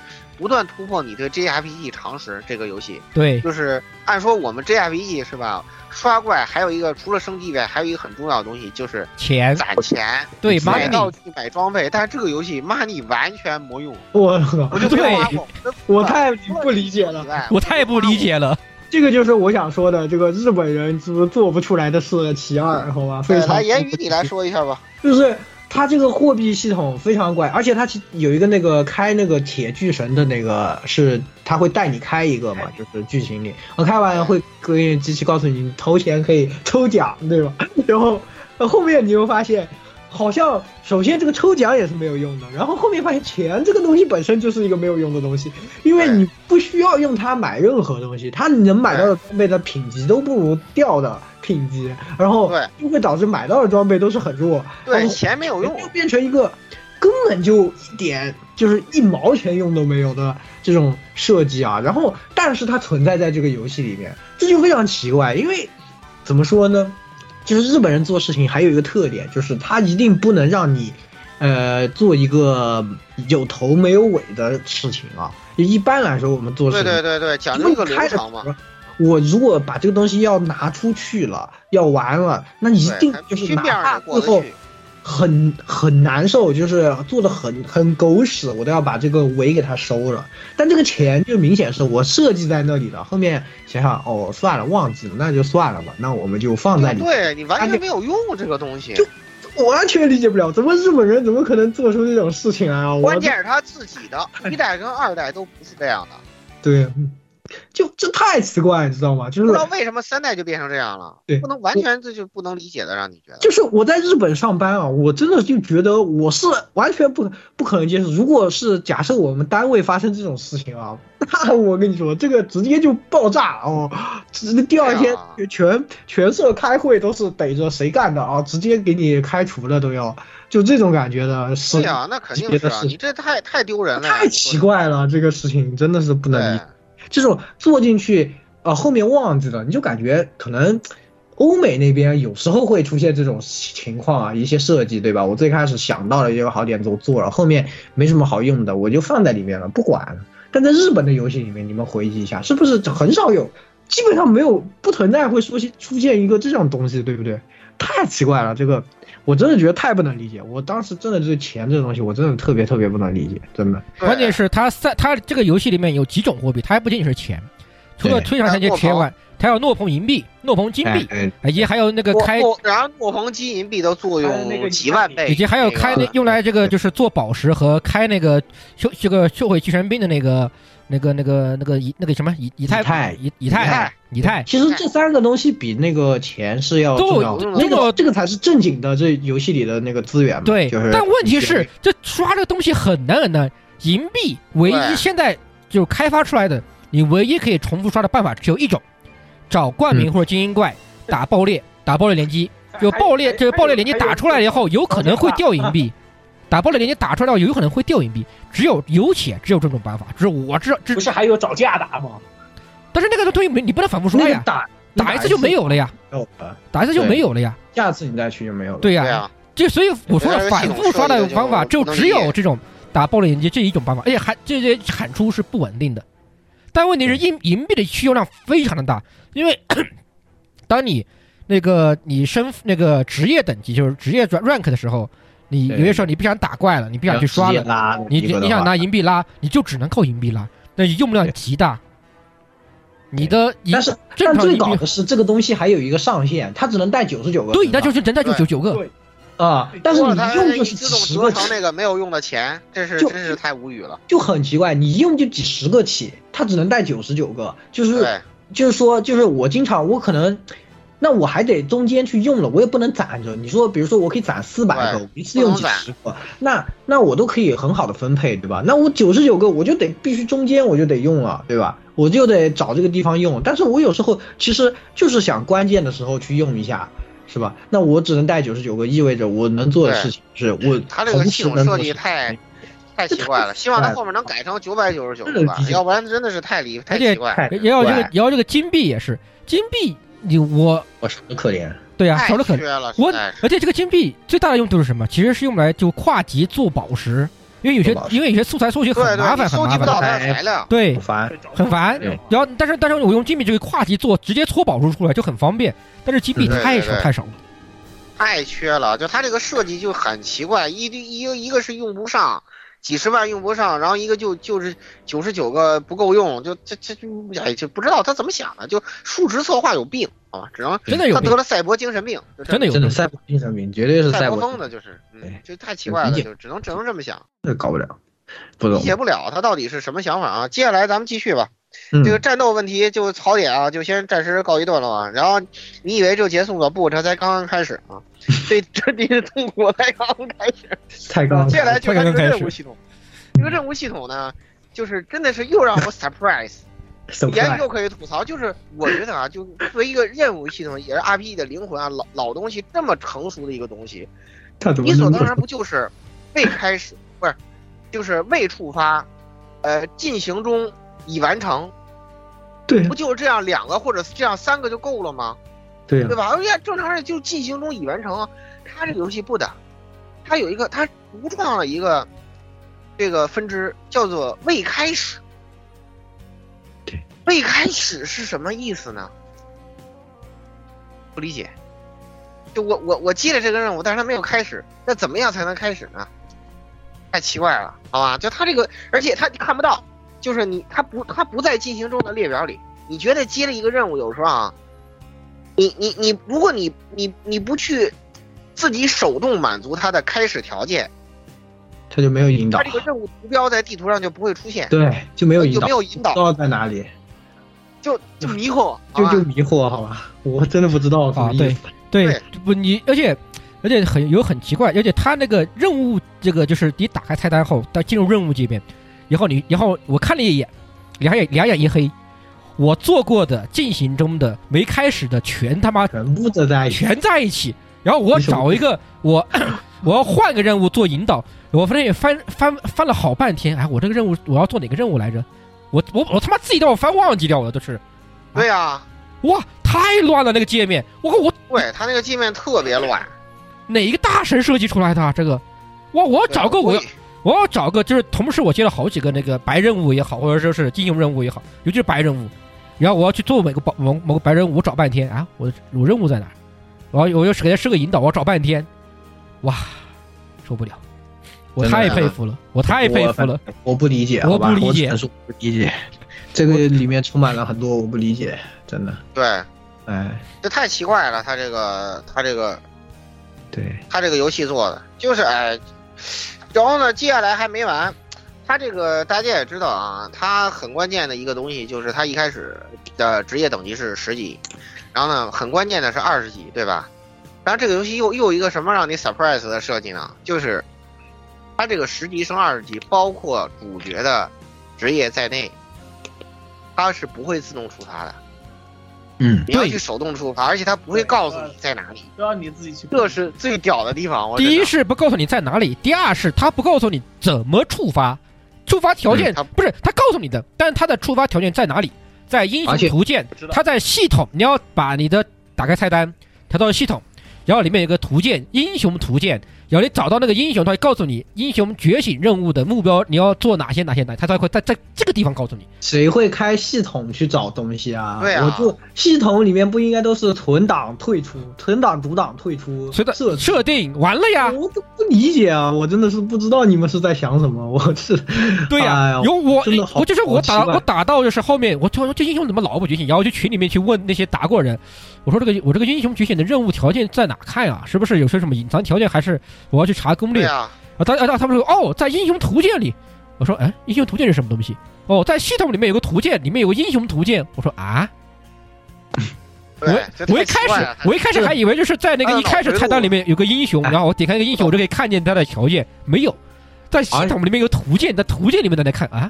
呃对，而且啊我跟你们说，就是可能是我遇到的个案啊，一个比较搞的，就是那个尤尼的觉醒任务是要在 City 的那个休息点和说话，对不对？要带着那个对这个两个诺鹏在那里要说话，然后呢？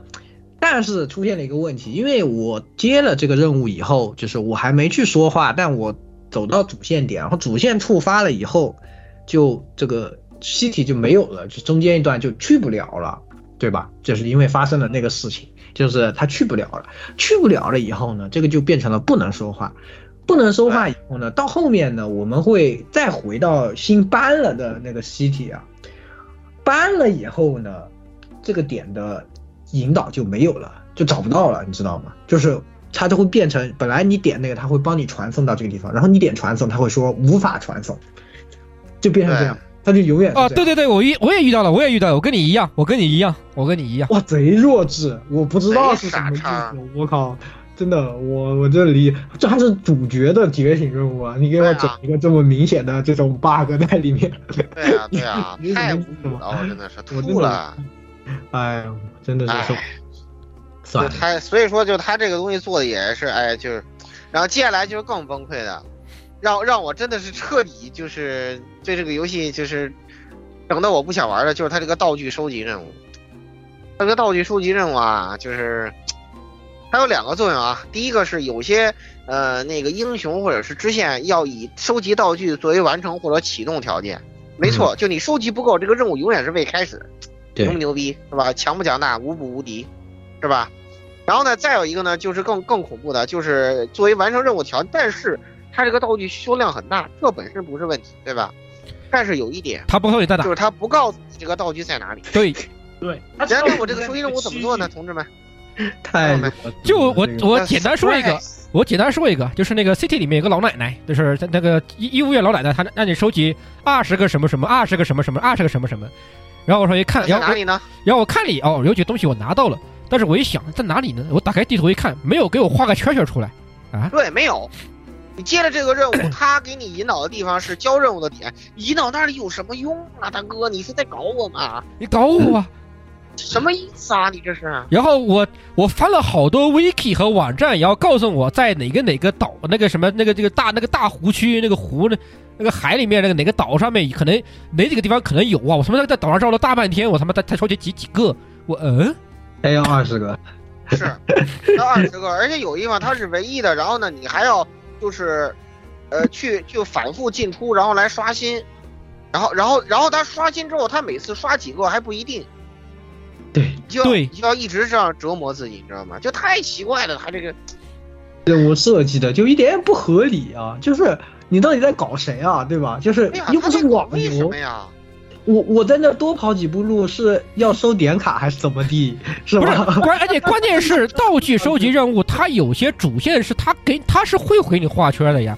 那你为什么支线不给我画个圈呢？对呀。画一下圈呀，对呀，你为什么支线就不给我画圈了呀？我靠，现在道具他给给引导，支线就不给。对呀，为什么？Why 什么呀？就是告诉支线就不要做了呗，是这意思。Why？我也这么想的。你告，你又没白告诉我不用做了是吧？他就主线做了，支线不给你做。对啊，就不理解啊！我反正是不理解，我也不理解，真的好奇怪啊！这游戏真的充满了各种游戏就是就是他的他的策划。就是你永远不要试图理解赛博风的，天知道他脑他他给自己装哦，对，而且还有个问题就是打怪掉的素材他没有个整理，一个游戏你游戏里面根本没有整理，就是打哪个怪掉什么素材，找不到，根本不知道什么是。对对对对对对对，根本不知道。哎，崩溃！你做那些宝石，你要那些素材，你根本不会知道它是什么东西掉。对，哪哪怕我有些时候去做个，我有些在在外面野炊做个饭，是吧？我吃个野，我吃个我吃个饭加点经验什么的，然后这个料理系统。然后我看了一下那个料理列表里面的这个材料，嗯，算了吧，我我还算了，我我还是我还是我还是拿银币做，我还是直接花个银币做算了。嗯，对呀，哇，我都我真的是料理做不出来，我真的是，哎呦，我真的是服气了。如果对吧，在这儿我我要再回过来那个表扬一下这个法老控，人法老控那个道具，比如说料理啊，什么道具在哪儿，一清二楚，一清二楚。有时候你甚至可以直接传送到那里，人家那个引导做的。而且关键是，你要么就料理材料，你给你给个商店好吧？你我我他妈大部分都都能在里面买，主要绝大部分都能在在料理商店里面买把材料买齐，我 OK 呀，这也行的呀，对吧？我我钱不有地方用的吗？菜啊，我跑遍全世界去去收集这几个菜啊，对，跑遍全世界收集这这收集菜做盘做做一盘做一盘咖喱咖喱出来是吧？我靠，我是什么？我是我是什么中中华大厨吗？我靠，我是什么小当家？我靠啊！我好闲哦，我们闲这个我们闲尾蛇果然就是要享受生活，是吧？对我真的 服气，他他这个哎呦，他这个道具我真是服气啊！然后最后就是他这个殖民地任务啊，这是让我最崩溃的，最最崩溃的。他这个殖民地任务存在的意义是什么？对，好多都是填充，就偶尔有些啊有点剧情，就他很奇怪的，就是这个要。可能要连接到我们下面说的，就是它它有些有剧情，有些完全是填充，但是它就是同一个类型里面，这就让你没有办法去筛选。我永远不可能，我又没玩过，我怎么知道下一个任务它是一个填充的还是剧情？就假设比如说你分个类，就是英雄任务它都是很有剧情，这个任务它都是没有剧情，对吧？它又不是这样。它就是有些剧情普通任务，它就剧情很丰富；有些就是填充的，有些英雄任务它也是瞎鸡儿写，有些英雄任务写的很好。而且还有，而且这里面还有个问题，就是有些英雄任务，它你必须做够一定的白问号任务，你才能做英雄任务。哎呦，大哥，你就不能为你就不能把这些白问号都画都做成金色问号吗？我他妈怎么知道我要做哪几个白问号，我才能开启这个英雄任务啊？我大爷的！对呀，对啊。然后这那那些白问号任务全是去哪里杀几只，然后全是那种什么也没有，就已经不知道到底要干嘛。我真的是服了。他这个真的做的实在，这个任务啊做的真的是，这个殖民地任务做的真的特别烂。然后再加上他那个。其实还有一个，就是殖民地任务，他还绑定了一个什么特别让你让你让你特别吐血的东西，就是那个好感度。对对，羁绊系统，羁绊系统，牵绊系统在里面。那个很麻烦，那个知名度、好感度，它其实会影响到，就是你有些那个地图技能什么的。但是其实还是有用的，但是很难刷。其实你要刷的话，你真的得把那个。它是有用，就好感度高了之后是有用的。最关键的就是两个东西，关键它有二十个殖民地。而而而且关键是它有两个是要那个给给跑速的两个两个地方殖两个殖民地，一个是 CT，还有个是哪里我忘了。但 CT CT CT 那个还有五级，还有满级，我操！对啊，我操！这是这都吐了，好吧？就就就狂，就是硬硬绑着你在那儿做这些任务吧。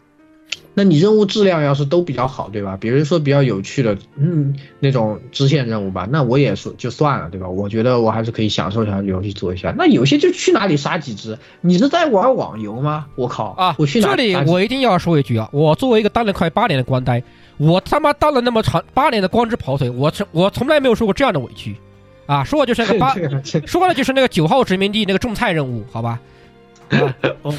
他告诉你好，他开始说种菜，然后不知道怎么种啊，好，然后就绕了半天，他告诉你去啊，你去找那个什么伽马，呃，那个不是伽马，就是那个，对对对，那个去找他们这个会会种会种地那个殖民地叫什么来着？我忘了啊，就是然后去你去找他们要这个要点种子，或者取这个取点金。好，我传送过去，跑过去取金，然后我又传送回来，告诉你啊，这个要怎么种？然后他说啊，我们没有种子啊，然后传传那那怎么办呢？好，我说传进去跟着他告他他告诉我啊，种子要去哪哪哪哪里挖，就捡。我说好，然后说捡，捡回来种起来了好，话话，然后然后有有，然后就告诉你啊，这个不好意思，水浇多了，这个种种子烂了，我又去跑了一遍，又去采种子，然后又回来改，又等又把它浇回来。哇，我一个光之战士，我八年的老光蛋，什么时候受过这样的委屈啊？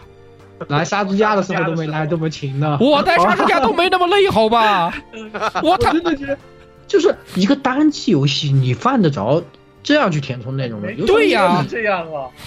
你我是在这多玩几分钟，这种没有意义的这种汤的这种对汤汤水水是会会有什么好处吗？对你对吧？我只会不能理解他这种东西很垃圾啊，对吧？你要是都做，你哪怕你像法老控，你看现在我们又说，虽然我们天天黑法老控，但是表扬他，他就是做的好。但是你看轨迹系列的那个支线任务，他每到一个地方就是这固定几个，他都是专门写的，他每个都对对对对。对吧？写的清清楚楚、明明白白，都是只跟这一段剧情有明明确的、很强的关系联系。对对对而且它支线是都是时间点，对，都都有都有极强关系联系的任务。你会觉得这支线其实在离之轨迹进步到了成了对主线重要的侧面描写和补充。是啊，就是配角的那个剧剧情剧情做到这个地步，你知道吧？太屌了。就算我们有时候觉得他写的不尽如人意，但是我们还是认为它是一个必要去做的，你是不能不做、不能错过的，对吧？这个游戏里面，要不然你对剧情理解就不完整。这个游戏里面就充满了很多，完全可以不做，就是最最好他的他的支线任务可能百分之八十以上是没有任何意义。对我最好错过，最好就别做，对吧？我要是哪天做一个支线任务，发现有点，给他奖励也没有什么用的，其实。对啊，因为然后关键是有些有些有些剧有些剧情还还还能把他写气死你。就比如说，他给钱，关键是做任务他给钱，给钱，钱有什么用啊？钱有用啊？真没用，我真的无语啊！你要给装，要给装备，我一看我装备啊，我说装备还有提升必要？没必要啊！对啊，对啊，我们前面喷了半天钱和装备，给你的装备你根本就不需要的，比你现在装备差。哎呀，好弱智啊！就真的受不了。他这个哎就是方方面面的弱智，好吧？关键是剧情剧情剧情写的不好，奖励奖励他不给你，引导引导做的不行。我们再会说。对，就这个游戏的 折磨是吧？这么多折磨错 在了一个里面，然后接下来就是地图啊，三代以来这个始终保持的这个优秀优良传统，就它这个地图设计，嗯啊，这个游戏的地图设计可能延续了几代以来作品的优良传统。就是他一定要做一个几百米高的东西。但他这个高呢，它不仅仅是高，不过只是高是吧？一个北京版也就算了，嗯，它还是你多高你还都能上得去。问题是呢，这种上得去，在很多时候情况下，只是一种理论上的可能，因为我并不知道我怎么上去。哎，真的是难搞。不但是我不知道怎么上去，关键是我看我看地图也好，我自己绕也好，我都会一脸问号。嗯，看不出来，看不出来。尤其啊有它，尤其这次它也加了很多地图设计嘛，就比如什么什么攀爬呀，什么滑索呀。那个海里面不是有几个岛，有有几个很高那个峭壁和岛，有很多滑索嘛。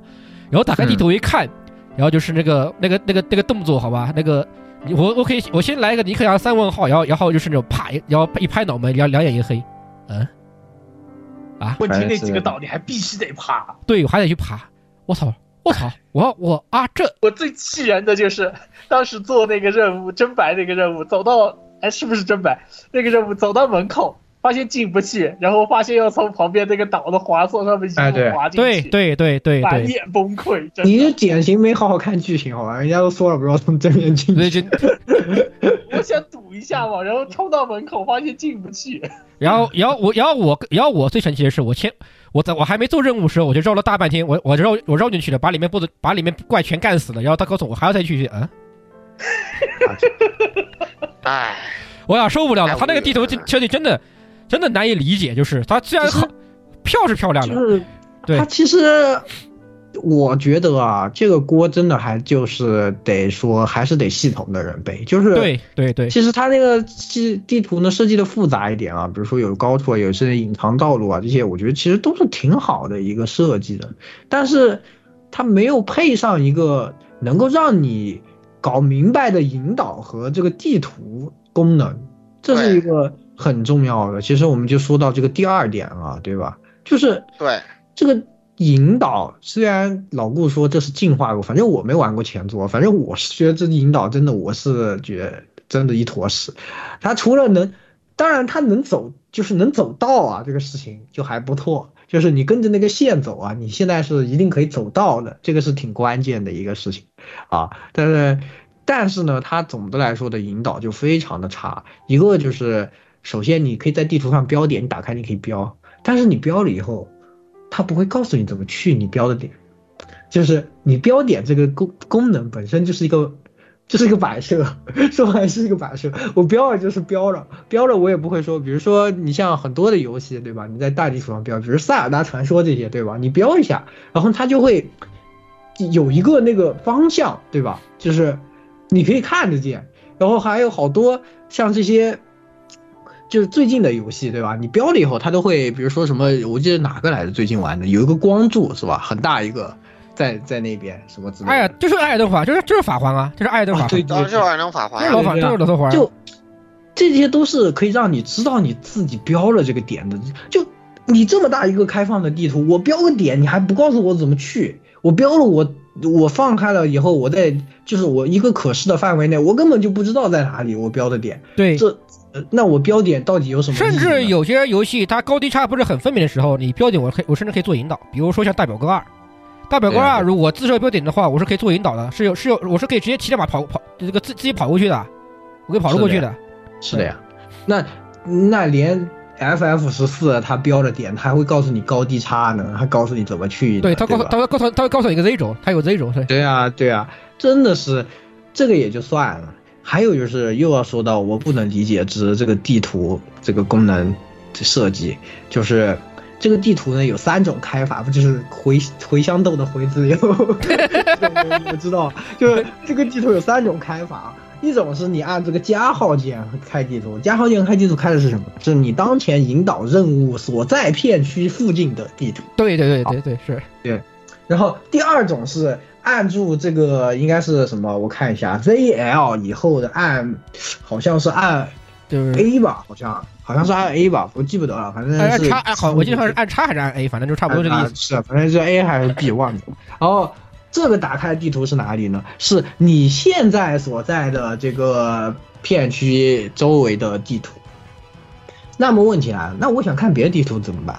那我就只能先打开菜单，再按地图键。这样呢，我才能找到一所有地方的地图。那这三种方法打开的地图呢，它都是不能共通的。就是我按，比如说我按加号打开了我任务目标的地图，我想看看我现在自己在哪里，跟他不在一张图是看不了。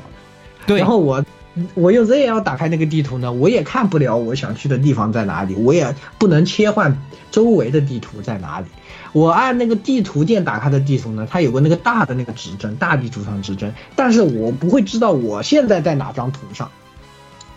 对，很神奇吧？对，地图这个系统神奇吧？太神奇了！这个我真的不知道是什么意思。我真的见过最最离谱的这种地图设计，可以说是看个地图都让我看不明白。这个游戏太恐怖了。对啊，他我就不明白你为什么要设计三种开法，打开的是不同的界面，就是大概是大概这种感觉，就这个意思。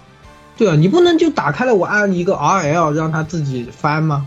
这这这这很难吗？我不理解啊。对呀。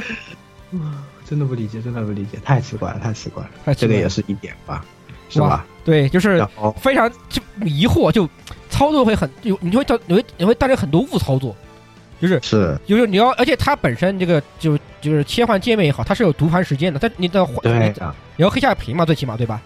你要黑下屏什么的，就很慢。比如说我不小心啊，我要我要本来我本来是想看我现在在哪里的，我要看我周围周边情况，我不小心按了个叉，按按按按了个加号键，哦，好吧，我要退出来。啊，退要退一下，啊，要，哦哟，这个操作之繁之繁琐，让你让人难以理解他这样做出来的这么这个结果，为什么？啊，然后我们也是赶紧继续，来到第第三条，这个，对他这个设计对吧？就是呃那个问题，我们刚才也说了，就是它地图又这么复杂是吧？然后呢，这个。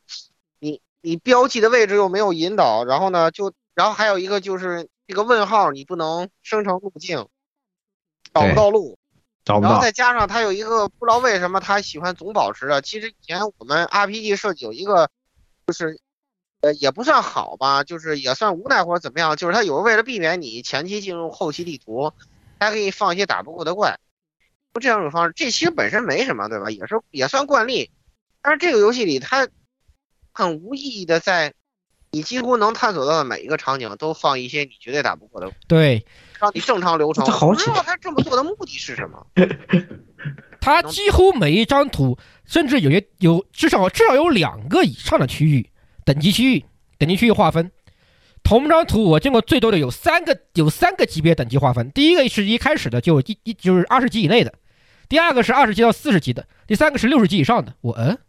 最关键的是，它这些里面没有一个剧情锁，就是不是说不是说你去不了，你都可以去，然后你去了你就被秒，就很怪，就很怪，嗯，就我理解不了，反正是。然后有些你关键是你跑着跑着就跑过去了，要看一看二十二级的怪，然后然后你想折头跑一会儿，然后仇恨过来了，然后你拍过来了，一下给你秒了，然后就拍死了，然后他把你拍死了，就没有意义的啊，就这种，就这这种这种这种东西就。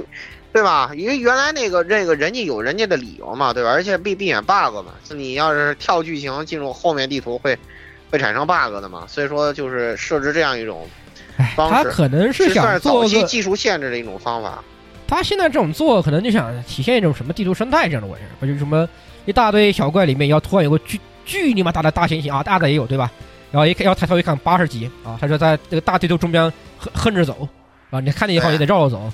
对吧？对啊，然后他这个东西是有仇，这个东这个东西还是有仇恨的。你你往你往他面前，他会拍死你的，兄弟。啊，但但是他旁边都都是就二十级的怪，他一个八十级的怪杵那儿，啊，兄弟，这这，然后明明我一条直要直线就可以走到对面去的，然后我为了绕住这个怪，我要绕一大圈，然后要打要打一万个二十级的怪，啊，对吧？对对对对，这就这就都是一些体验特别特别特别差的那个那个点嘛，就也不知道他是怎么想的，就真的是。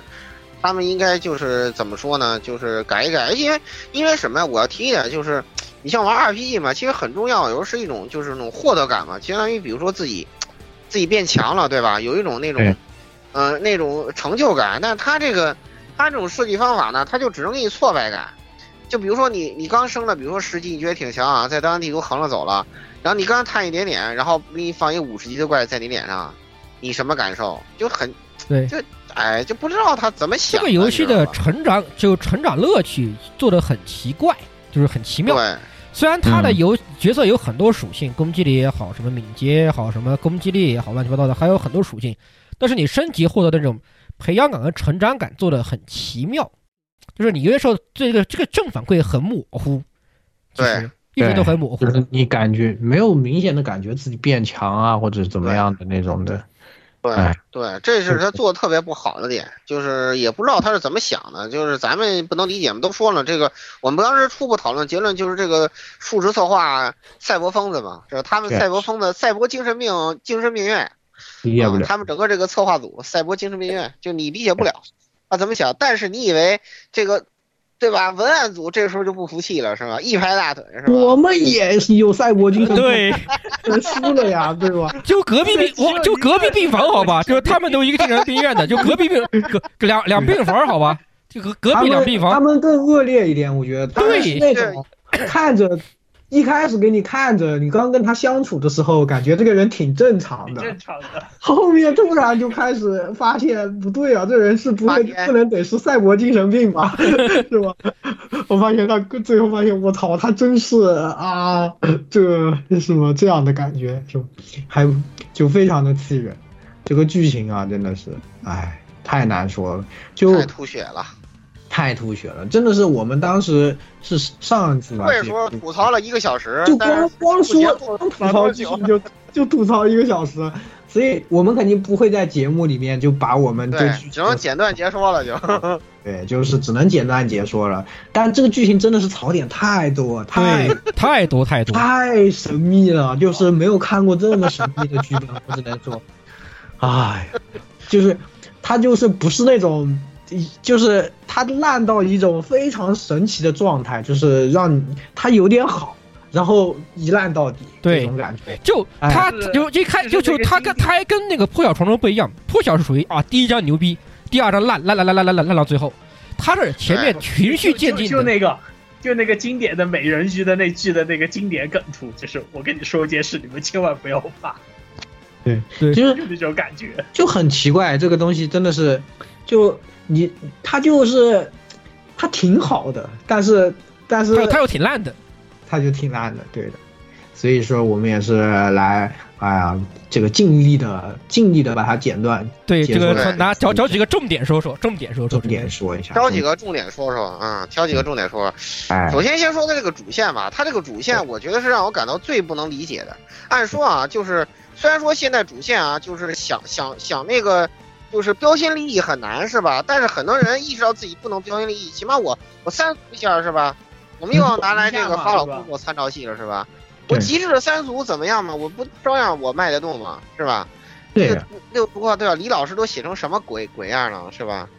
那照样卖啊是吧？不是，其实我们有老话就是，你如果标新你不会标新立异，那个那请你写好王道剧情，那一样那也那也可以的呀。就就是他二代就好好写个王道剧情嘛，不知道为什么三代突然之间挺好。对啊，他这个游戏的主线是我觉得啊，他根本就没想好。对对，没想好。根本就塞了一堆东西进去，最后随便写了一笔主线。反正我们开放世界，反正我们是吧，有英雄任务，有支线剧情，无所谓。反正这就主线故事里面的一瞬间。对。那调子定的很高的。对对对。觉得。让你一开始以为特别高。我们要慢慢。到最后就是都都不是说是轻轻放下的问题，就是失速坠落。对对 对。对对对对对。对，高高抬起，失速坠落，也不知道飞在哪里，没想好。哎，他一开始就是他这东西一开始叠加，我我们说他叠加也好，或者是筑高台也好，他叠的很高很高，真的是叠加，特别高，狂叠，疯狂叠加，疯狂叠加。我觉得他特别，我们要慢慢的讲，对这个问题非常的深刻，所以我们一定要先从一些小的细节开始，让你们能够沉浸到这个世界里，然后。大家来体会这个主角的命运，最后他们要给自己有一个解放，最后那个解放就是，就是啪就啪，我就是灭吧，赶紧的，是吧？那种感觉，哇，真的是，我感觉就是最，特别是后面坠落以后啊，特别有一种感觉，就是两个人在站着在狂说话，说那个播片播四十分钟，两个人在对话，但是一个人就是他们各说各的，就是自己说自己的事情，就不在个电不在不在个频道上一件事情，对，根本就不在一个频道上面说，根本不在一频道，也没有在聊天？但是两个人站着，就是我都必须把我自己的话说完。你别管，我就是得把我的话说完，反正就这种感觉，然后硬硬去把它拼凑完整，这样拼凑写完吧，就姑且是吧，这样子的，就就就就特别无语，特别那个最终的那个 boss 对吧？大家都知道，就这个刻画了这么半，讲了这么半天，多神，以为他有多多大的那个是吧？好像还要多多了不起，结果他和一个乐子人，就一个乐子人。就结果他终极乐子人一个，对呀，我只想看乐子。而且最我最难理解就是他一开始这种抬的就是生命也好，对吧？这个生命的可贵，存在主义与虚无主义的对争的的的斗争，对吧？哎，甚甚至甚甚至还硬硬塞了一点这个少子化对策，对吧？哎，你们快赶紧生孩子！我操你妈，这真真真的真的真的很日本哦，就是少子化对策，赶紧生孩子，对吧？生孩子多美好啊，什么什么的，塞这些东西，结果结果到最后，嗯，虚无主义呢？嗯，存在主义呢？嗯，虚无主义了，全都忘记了，全都忘记了，全都忘记。哎，我就是想看乐子，不要拦我，我都是你们中内心的一开始我还一开始我还觉得，哦，他其实这个讨论存在主义、虚无主义，我立马就想到这个飞跃十四去了，对吧？他因为飞跃十四他也是讲存在主义、虚无主义对抗这个事儿，因为这个对吧？我们这个主角团就是存在主义的象征啊，我们要前进，对吧？不能停，不能停滞在这个地方，不能摆烂，我们一直要前进。然后结果打到最后以后，哎哎，你们 What are you saying？对对，就而且这对立是一一比就比他们高到，而且对立不明确，就是他们摆烂的这个虚无主义和他们对立存在主义就不对立没有在一个点上。我们要前进了，我们为什么要前进？我你们摆烂的，你们这个摆烂哦，我我倒懂你们为什么摆烂。但然后他我们要前进了，他突然又插一句说啊，我们决定了要帮其他人前进了，但是他们但是为什么我们有资格帮别人决定一定要前进？嗯，对呀对呀，就是。你你说一个事就说一个事吧，你不要你你突然想说三个事情，你又说不完，对还要说，就是我想到了这个点子，我就一定要做是吧？就是我这个事情做到一半的时候，我突然回过来说二事情二是吧？就是我这个事情一已经好像到了一个很高潮的地方，马上要结了，突然我停下来说一嘴二，然后完了以后我还要再提一嘴三，好，然后我再去把一给做结。做完了以后，那二和三去哪儿了？忘记了，算了，无所谓吧。然后就来一个人说二就是你就别管了吧，无所谓的，好吧？对这种感觉，那就没有必要，就没有必要。就是我们在说说主角团就说主角团，诺亚就是诺亚，对吧？你们六人团是决定要前进的，我们不摆烂，对吧？我们不摆烂，我们一定要前进。那就说我们为什么要前进？我们的决心，我们一定要前进去打败你们，就完了呀。那为什么还要提一嘴？我们还要考虑别人啊？这有意义吗？你这个。对呀，能解决你提出来这个问题吗？对呀，最后在最后的关键关节节点的时候提出这个问题，你能解决吗？你谁能帮你的主角的心理解决这个问题呢？对不对？解决不了啊，是，就是你你不能说好像我带入一个。这个真实的，比如说我是个真实的人，可能在这里会对这个事情产生迷惘，因为人是复杂的嘛，确实。但是你作为一个剧本，剧本你不能这样写的呀，对呀，对吧？一个剧本你就是你要有你的，你你这个东西都要有目的性的呀，你整个你要让它形成一个闭环，对不对？你你这里开个口，你又不管了，这里插这里插一个针，那那开个口，然后你又不管它。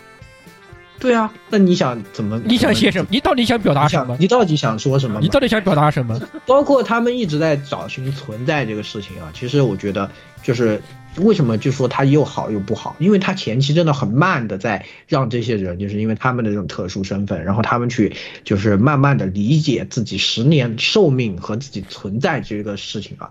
很认，但是我们都知道这个故事呢，它在前面好像有一点要塑造我们还要谈恋爱的这样的一个情况，对吧？就是说，那 这个人之间的感情和这个他们存在可能会有一个比较重要的联系啊，我们是这样觉得。然后他还安排一场戏给你进行了一个非常。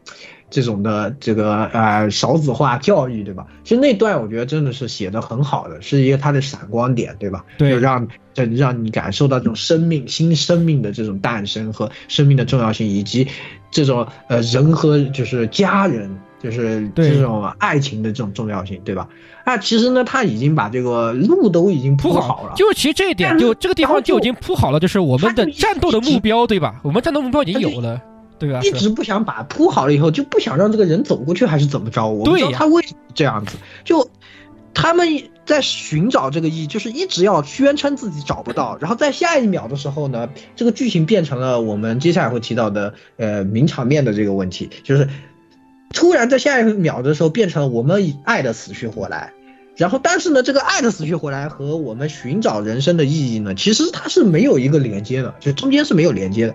那我姑且认为现在它的意义就是我们要爱的死去活来，因为对面的那个他就是变成呃黑化的那个他的。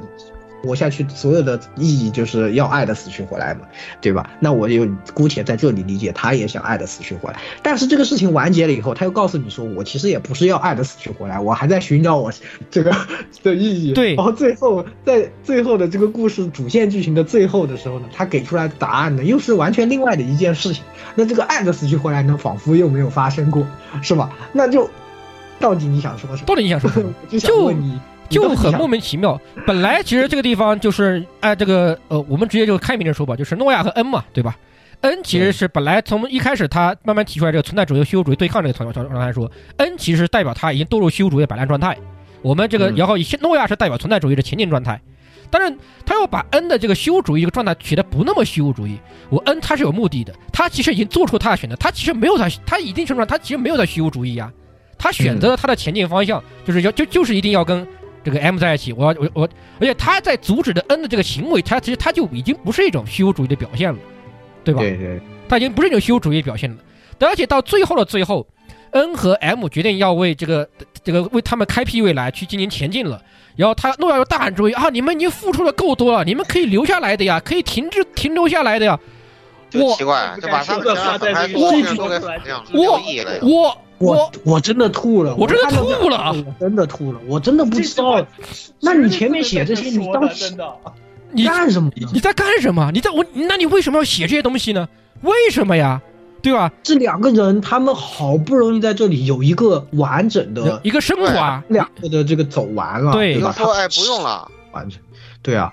然后他又说：“你们不用了，你们留下来。”你说这个到底什么目的啊？对呀，不理解。我这看傻了，我我在看傻了，不是不理解。就是明明已经讲两，就是两个角色的升华，已经到了升华到了的顶点，已经要突，已经到了最高的顶点的时候，你突然要过来，你拖下来，拖下来，不能升华，不能升华。哇，就我不知道呀，我不知道呀。本来其实 N 和 M 的塑造，尤其是 N 的塑造已经有点怪了。然后诺亚，然后叫这个这个时候诺亚也都这么喊，就觉得更怪了，个事情就。越来越奇怪，哇！我真的不太理解你们到底是要是要是要是是个什么主义，是个什么目标，是个什么是个是是个为是为什么是到底是在为什么而战？对。然后我们在这里就进阶一下，我们说到我们现在要说的问题一点五啊，就是这个角色的刻画，对吧？其实这个角色刻画真的是问题挺大的，就特别的不均匀，就。有些人就一直在当腿部挂钱，我不说是谁，对吧？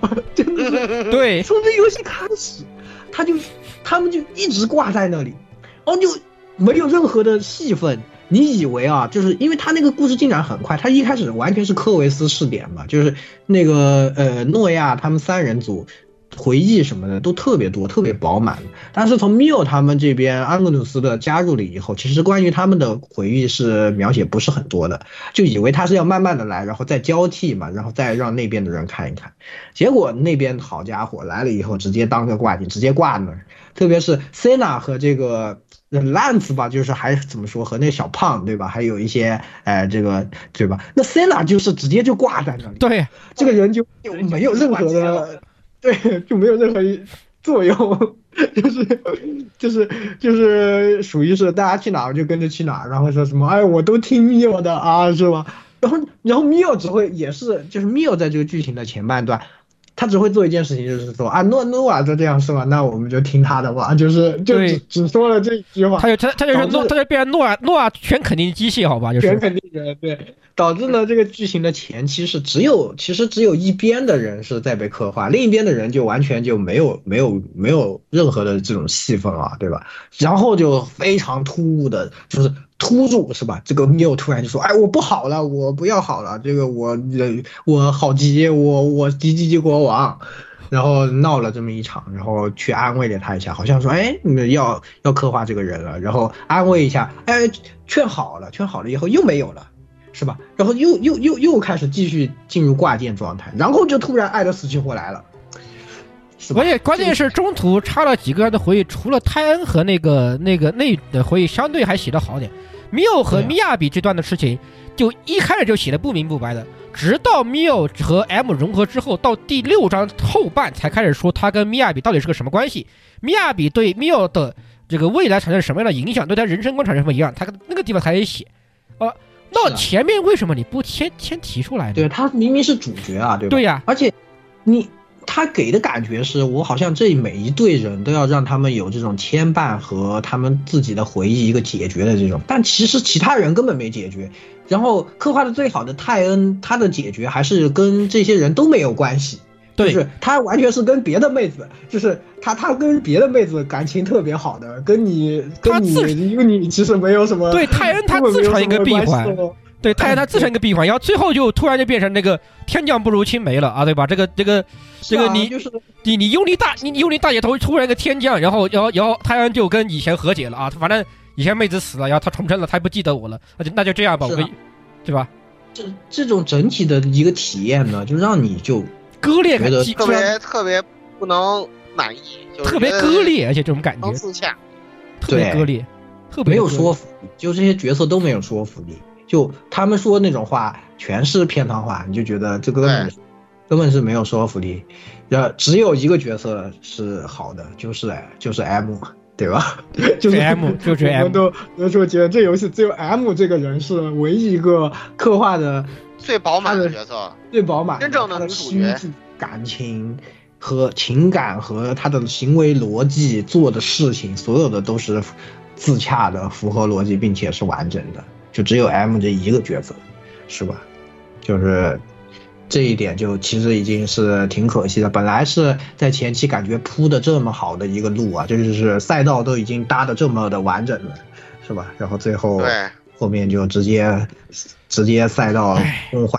我可我是能理解，他是想把 M 和 Mio 作为一个统合，对吧？就是他想表达就是 Mio 还是那个 Mio，他他本来应该想他想写啊，Mio 就是这样的一个 Mio，他不管遭到什么样的地方，他都是为了什么什么样的一个目标，怎么怎么样，他所以他哪怕成为了 M，他也是这样的一个人。然后，但是诺亚呢？他有个恩，有个有有个诺亚，好吧？什么？他们形成，他们因为这样的关系形成的分歧，最后最后诺亚他自己达成的达，他自己跟自己达成那个和解，达成的突破。然后，然后恩就就此就因为这样被留带到，就对对被抛在了后之后啊，这样的一个结这样的一个结构其实 OK 的，我觉得这样对吧？你这样写，我觉得是非常 OK。其实我觉得还不如比给你，就是。就真的是他，其实这个结构你理清楚了，往里面写就正常的。但是他就在中间的时候产生了太多别的想法，对他太想去搞一些别的事情，导致就这个结构就没完全没有说清楚。只有 M 这边是说清楚了，这个 N 就是一个非常矛盾，就他既是主角又你你如果把他当成是主角，另外一种你就完全你就觉得那这主角不是纯纯纯纯傻逼，就是纯纯坏人，对吧？对啊，就。纯纯铁铁就是现在的和未来两个人都纯纯憨憨逼，对吧？现在的是个片汤化王，对吧？以后的是一个这种终极偏偏激老老坏人，天终终极魔终极魔怔人，对吧？呃，终极魔怔人就没有一个没有一点好，是吧？要说哪，你们两个有哪里不同啊？因为我运气比较好呀。那你说的很有道理，那有道理，说的很有道理，就是很服气。就是这种东西啊，真的很难让人。哎，就是非常没有，非常没有说服力。就本来你要么就你要看这个人换人啊。我们当时就说《深渊传说》看过没有啊？对呀，《深渊传说》那个主角也是跟你一样的情况啊，人家那个就写的很好呀，对吧？我一个复制体和我本体之间，我为什么为什么有这样的不同？为什么我们选择这样道路？最后那这种信念之间的这种交战和。和和解啊，包括这些背负的各自背负的东西和和解。那人家那个都写的很饱满了，前前辈的样子都给你样都给你打好了，最后你搞成这样。他而且就是你，如果你写不来反面的恩，你写不好他，你写不出他那种天天的对抗来，那你要不就直接把恩做做成真的是纯魔怔人，你把他你把他一刀嘎就嘎了，你把他嘎了不算了，剐了算了，就是你就把就就就把恩诺亚和恩的对决作为诺亚成长的一个一个一个一个一个一个一个一个标志，一个转必要的过程，一个必要的过程和转折点。就诺亚把 N 尬了以后，他理解了，他曾他他他理解他自己的使命，他知道他为什么要前进，对吧？把 N 抛在过去，他自和他自己前进的，把 N 抛在了过去，他把其实一很简单，对呀，很简单的事情。作为反面教材，然后我就正式那个是吧？跟这个密 u 好好解决一下少子化问题就行了，就完了呀，就很就很简单，很王道，立多高的意，就这样，其实就 enough 了，就 enough 了呀，对呀，真的是啊，我们也是。吐槽了好多，但是呢，他还是贡献了一个有意思的东西，是吧？老顾来，就是究究极名场面，究极名场面，究极名场面。这个游戏我们刚才说过了，它剧情什么戏策划就是争奇斗艳，赛博精神病大赛是吧？谁 赛博疯子冠军大赛？然后，但是他的文案在这个赛博疯子的这个 这个战战斗战斗激烈战斗之中写出，呃，就是。终于做到了一个 JRPG 历史上的突破，就是他写了一个有史以来最复杂的 NTR 剧情。然后我先给大家分析一下啊，就是这个东西呢，首先呢，它的开始呢是恩呢打算折磨诺亚取乐，对吧？就是他把这个缪给给给弄死，对吧？给吹笛子给他吹吹没了。但是呢，其实这是他对自己的一种自我嘲讽，也就是说呢，他通过这个自己 NTR 自己。来自嘲，但是呢，他万万没有想到的是，我说我我我想当我自己的苦主，可以啊，不可以，被 M 被真地主 M 给背刺了。M 表示你这样搞，我不想当梅比乌斯了，对吧？哎，我给你玩一个狸猫换太子，哎，我在打的时候，嘿，我跟人家这个诺亚的老婆我换了，是吧？哎，精神是 精神是 M，身体是缪。然后那边是身体是 M，精神是，呃，精神是 M。哎，你看看这个这个东西，谁 NTR 的谁？第一层问题出来了。然后问题在于什么呢？你说你换成 M 了，好吧？OK，在那个大家看到的这个三十天监狱的苦情戏里面，你完全意识不到他是 M。那我就当时产生一，你还说你爱他，那是谁呀？对呀，你还说你爱他，你还说你爱他，人家还不停的在男人恨我的诺亚，哇，男人哼，男人哼，就是这种感觉，你知道吗？我感觉这个恩真的太惨了，你知道吧？嗯，他就他这个他这个自嘲，人家只不过是想自嘲一下，对吧？你要把这个事情，就是给他绿的这么彻底吗？对不对？最主要他还换了别人老婆的身体，跟别人的老公卿卿我我，这是种什么样的爱好呢？我真是整个演出看完，虽然说它中间有一些剧情暗示啊，你对它这个这种就是 M 可能不一样，这个东西你有些猜想，但是你万万没有想到，你一开始以为只是 M 当个内应而已，你万万没有想到他老人家做的如此的狼人。太恐怖了，好吧？太恐怖了，太恐怖了，太恐怖了。对，你想 NTR 别人是吧？不好意思，苦主就是你自己。我真是惊了，我这，但是这个问题并没有这样结束。大家想一想，在这段剧情以后，你如果你带入的是主角，那现在问题在于跟你在一起的人是谁呢？他是一个与 M 身体首先是 M。然后在精神上呢，其实与 Mio 就是进行了一定的融合，就是 M 的记忆 Mio 全有。对，也就是说，这基本上是一个就是类似于怎怎怎么说呢？就是相当于是给这个 V 身上插了一个 ready 的芯片，最后这个这个 V 自己去了，就身体变成银手的了，类似于这样，就是就是身体是 V 跟银手共存的一种状态，也就是说。也就是说，但是诺亚完全没有一种就是自己就是既当了苦主又当了牛头人的感觉，就他作为牛头人是他他他占有了 M 嘛，他他他一向是无所谓苦是什么呢？就是他他自己老婆的身体没有了，记忆变身体是别人的，别人的老婆记忆，然后自己的老婆还跟别人的老婆记忆融合了，那你到底是在跟谁交往呢？就是就是哎。不管是你从 N 的角度，还是从诺亚的角度，都是那种既是牛头人又是黄毛，就是很很奇怪。到最后，我只能说，呃，尼亚赢麻了，对吧？因为尼亚是那个基因母体嘛，对吧？尼亚赢麻了，对吧？我是纯爱，对吧？我是这个，最后这个获得了获得了说到做到，最后对雷老板说到做到啊，真的是对雷老板说到做到，而且而且那个对吧？那个那个。呃，这这个游戏里最后让我看的最就最开心的就是你通关之后，那个你你到食堂去，然后米欧还会去问，哎呀，你啊你想吃啥呀？哦，萨塔纳是吧？我就全脑子里全都在循环播放这个鱼了，是吧？我也吃点鱼是吧？就很奇怪，你知道吗？就这个 NTR 关系，就你捋不清楚，到最后你你完全理解不了到底谁是，而且我估计这一段跟后面的就是剧情收尾还不是一个人写的，最后那个写手我觉得他也看不懂啊。后来怎么办呢？就是我们最后我们还是纯爱一下吧。就是 N A M，我们强行给他精神都拉出来，他们都在，然后裸漂一下，精神剥离了，OK 了。就是我觉得最后那个文案已经无奈了，就我怎么收这个尾，我实在是看不懂这个到底是谁 N T R 的谁了，我这没法写了，对吧？我们强行纯爱一下吧，是吧？真的太牛逼了，真的，这绝对是历史 Number One N T R 剧情，没这没没见过这么复杂的。那到底谁是苦主，谁是这个牛头人？就是这个四角关系，双方可以互为苦主跟牛头人，都可以，都可以是苦主和牛头人。对，他说全是叠加态，四个人都是叠加态，四个人都叠加态，太太无敌了，太太无敌了人。对，不过不得不说啊，其实这段戏感觉是整个就是抛开抛开后啊，他的感情上是最饱满的，就是整体的这种表现力啊和他的这种就是巅峰 top。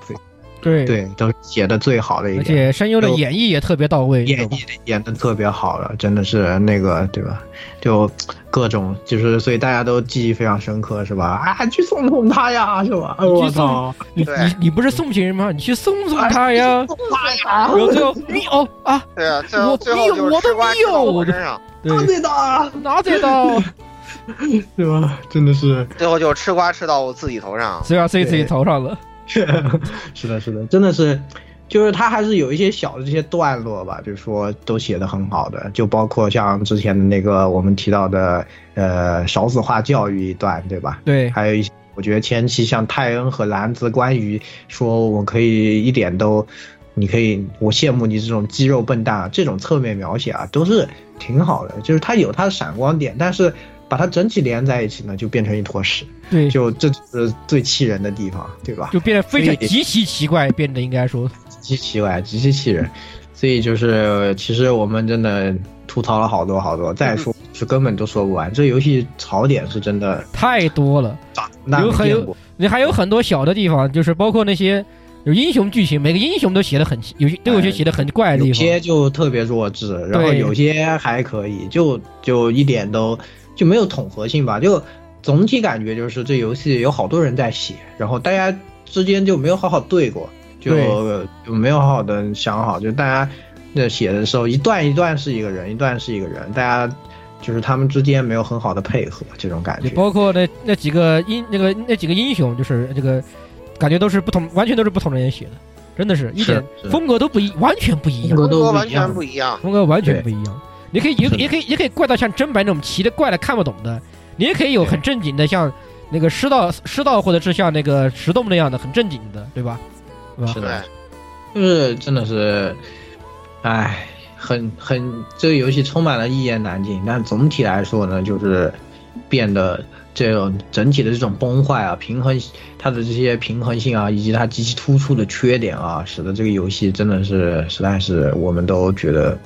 不能说很好，不能算是一个好游戏。对，就实在是太长得特别的光鲜，但是真的里面烂的地方太太太夸张。对对对，太烂了。关键是让你让你很无语。关键是他的这种两光鲜和烂的时候也是啊，它这种光鲜和烂和破晓传说那样的光鲜和烂还不是一样的。我可以，我们可以把破晓传说的后面的一些东西骂的一一文不值，但是这个异度之刃三，呃，异度神剑三，它好像也有些好的地方，它又不像破晓烂的那么夹着突突然又好那么两秒钟，对呀的那个嗯，对，就让你有一种我好像还可以接着玩的那种想法。，对，然后你接着玩就越玩越失望，然后突然又好，呃，哦，好像又好了，好了，好了，然后又呃，然后又不行了，又不行了。就这种感觉。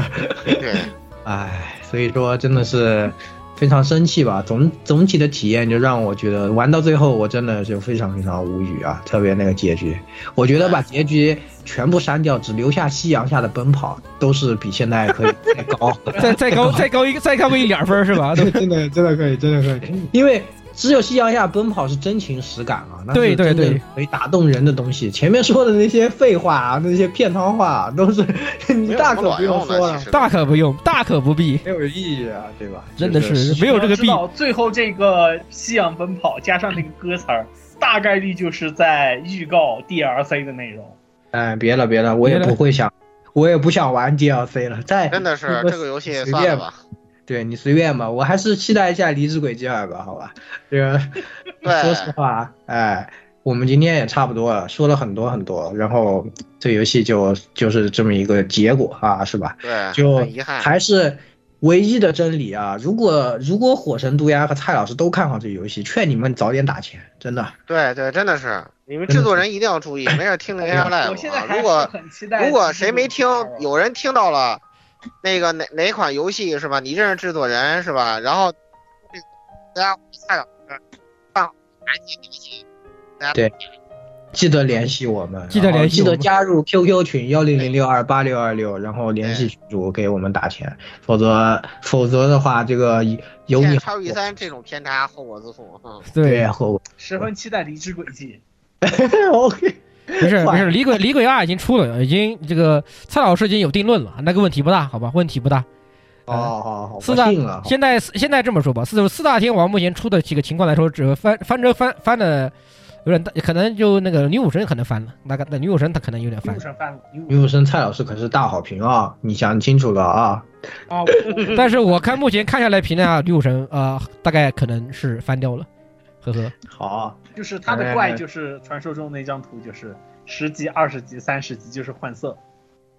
哎，反正是啊，我们之后的这些肯定都还会有节目啊，我们就在之后节目再说吧。那节目再说了，对，这个叉比三的节目就吐槽到吐槽到这里，好吧？说的我们都累了，说的都累了，好吧？哎，那嗓子都要说哑了。明年 DLC 再奶一口。哎不，不玩别了，别了，别了，别了，我不想玩，我都有点不想玩了，真的。谢谢，谢谢，谢谢，谢谢，谢谢你。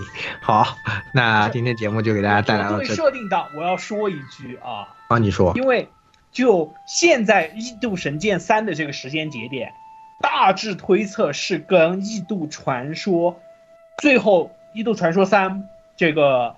的时间节点基本是一致的，因为在这个时候，紫苑一行人已经开始决定回失落的亚耶路撒冷，也就是地球了。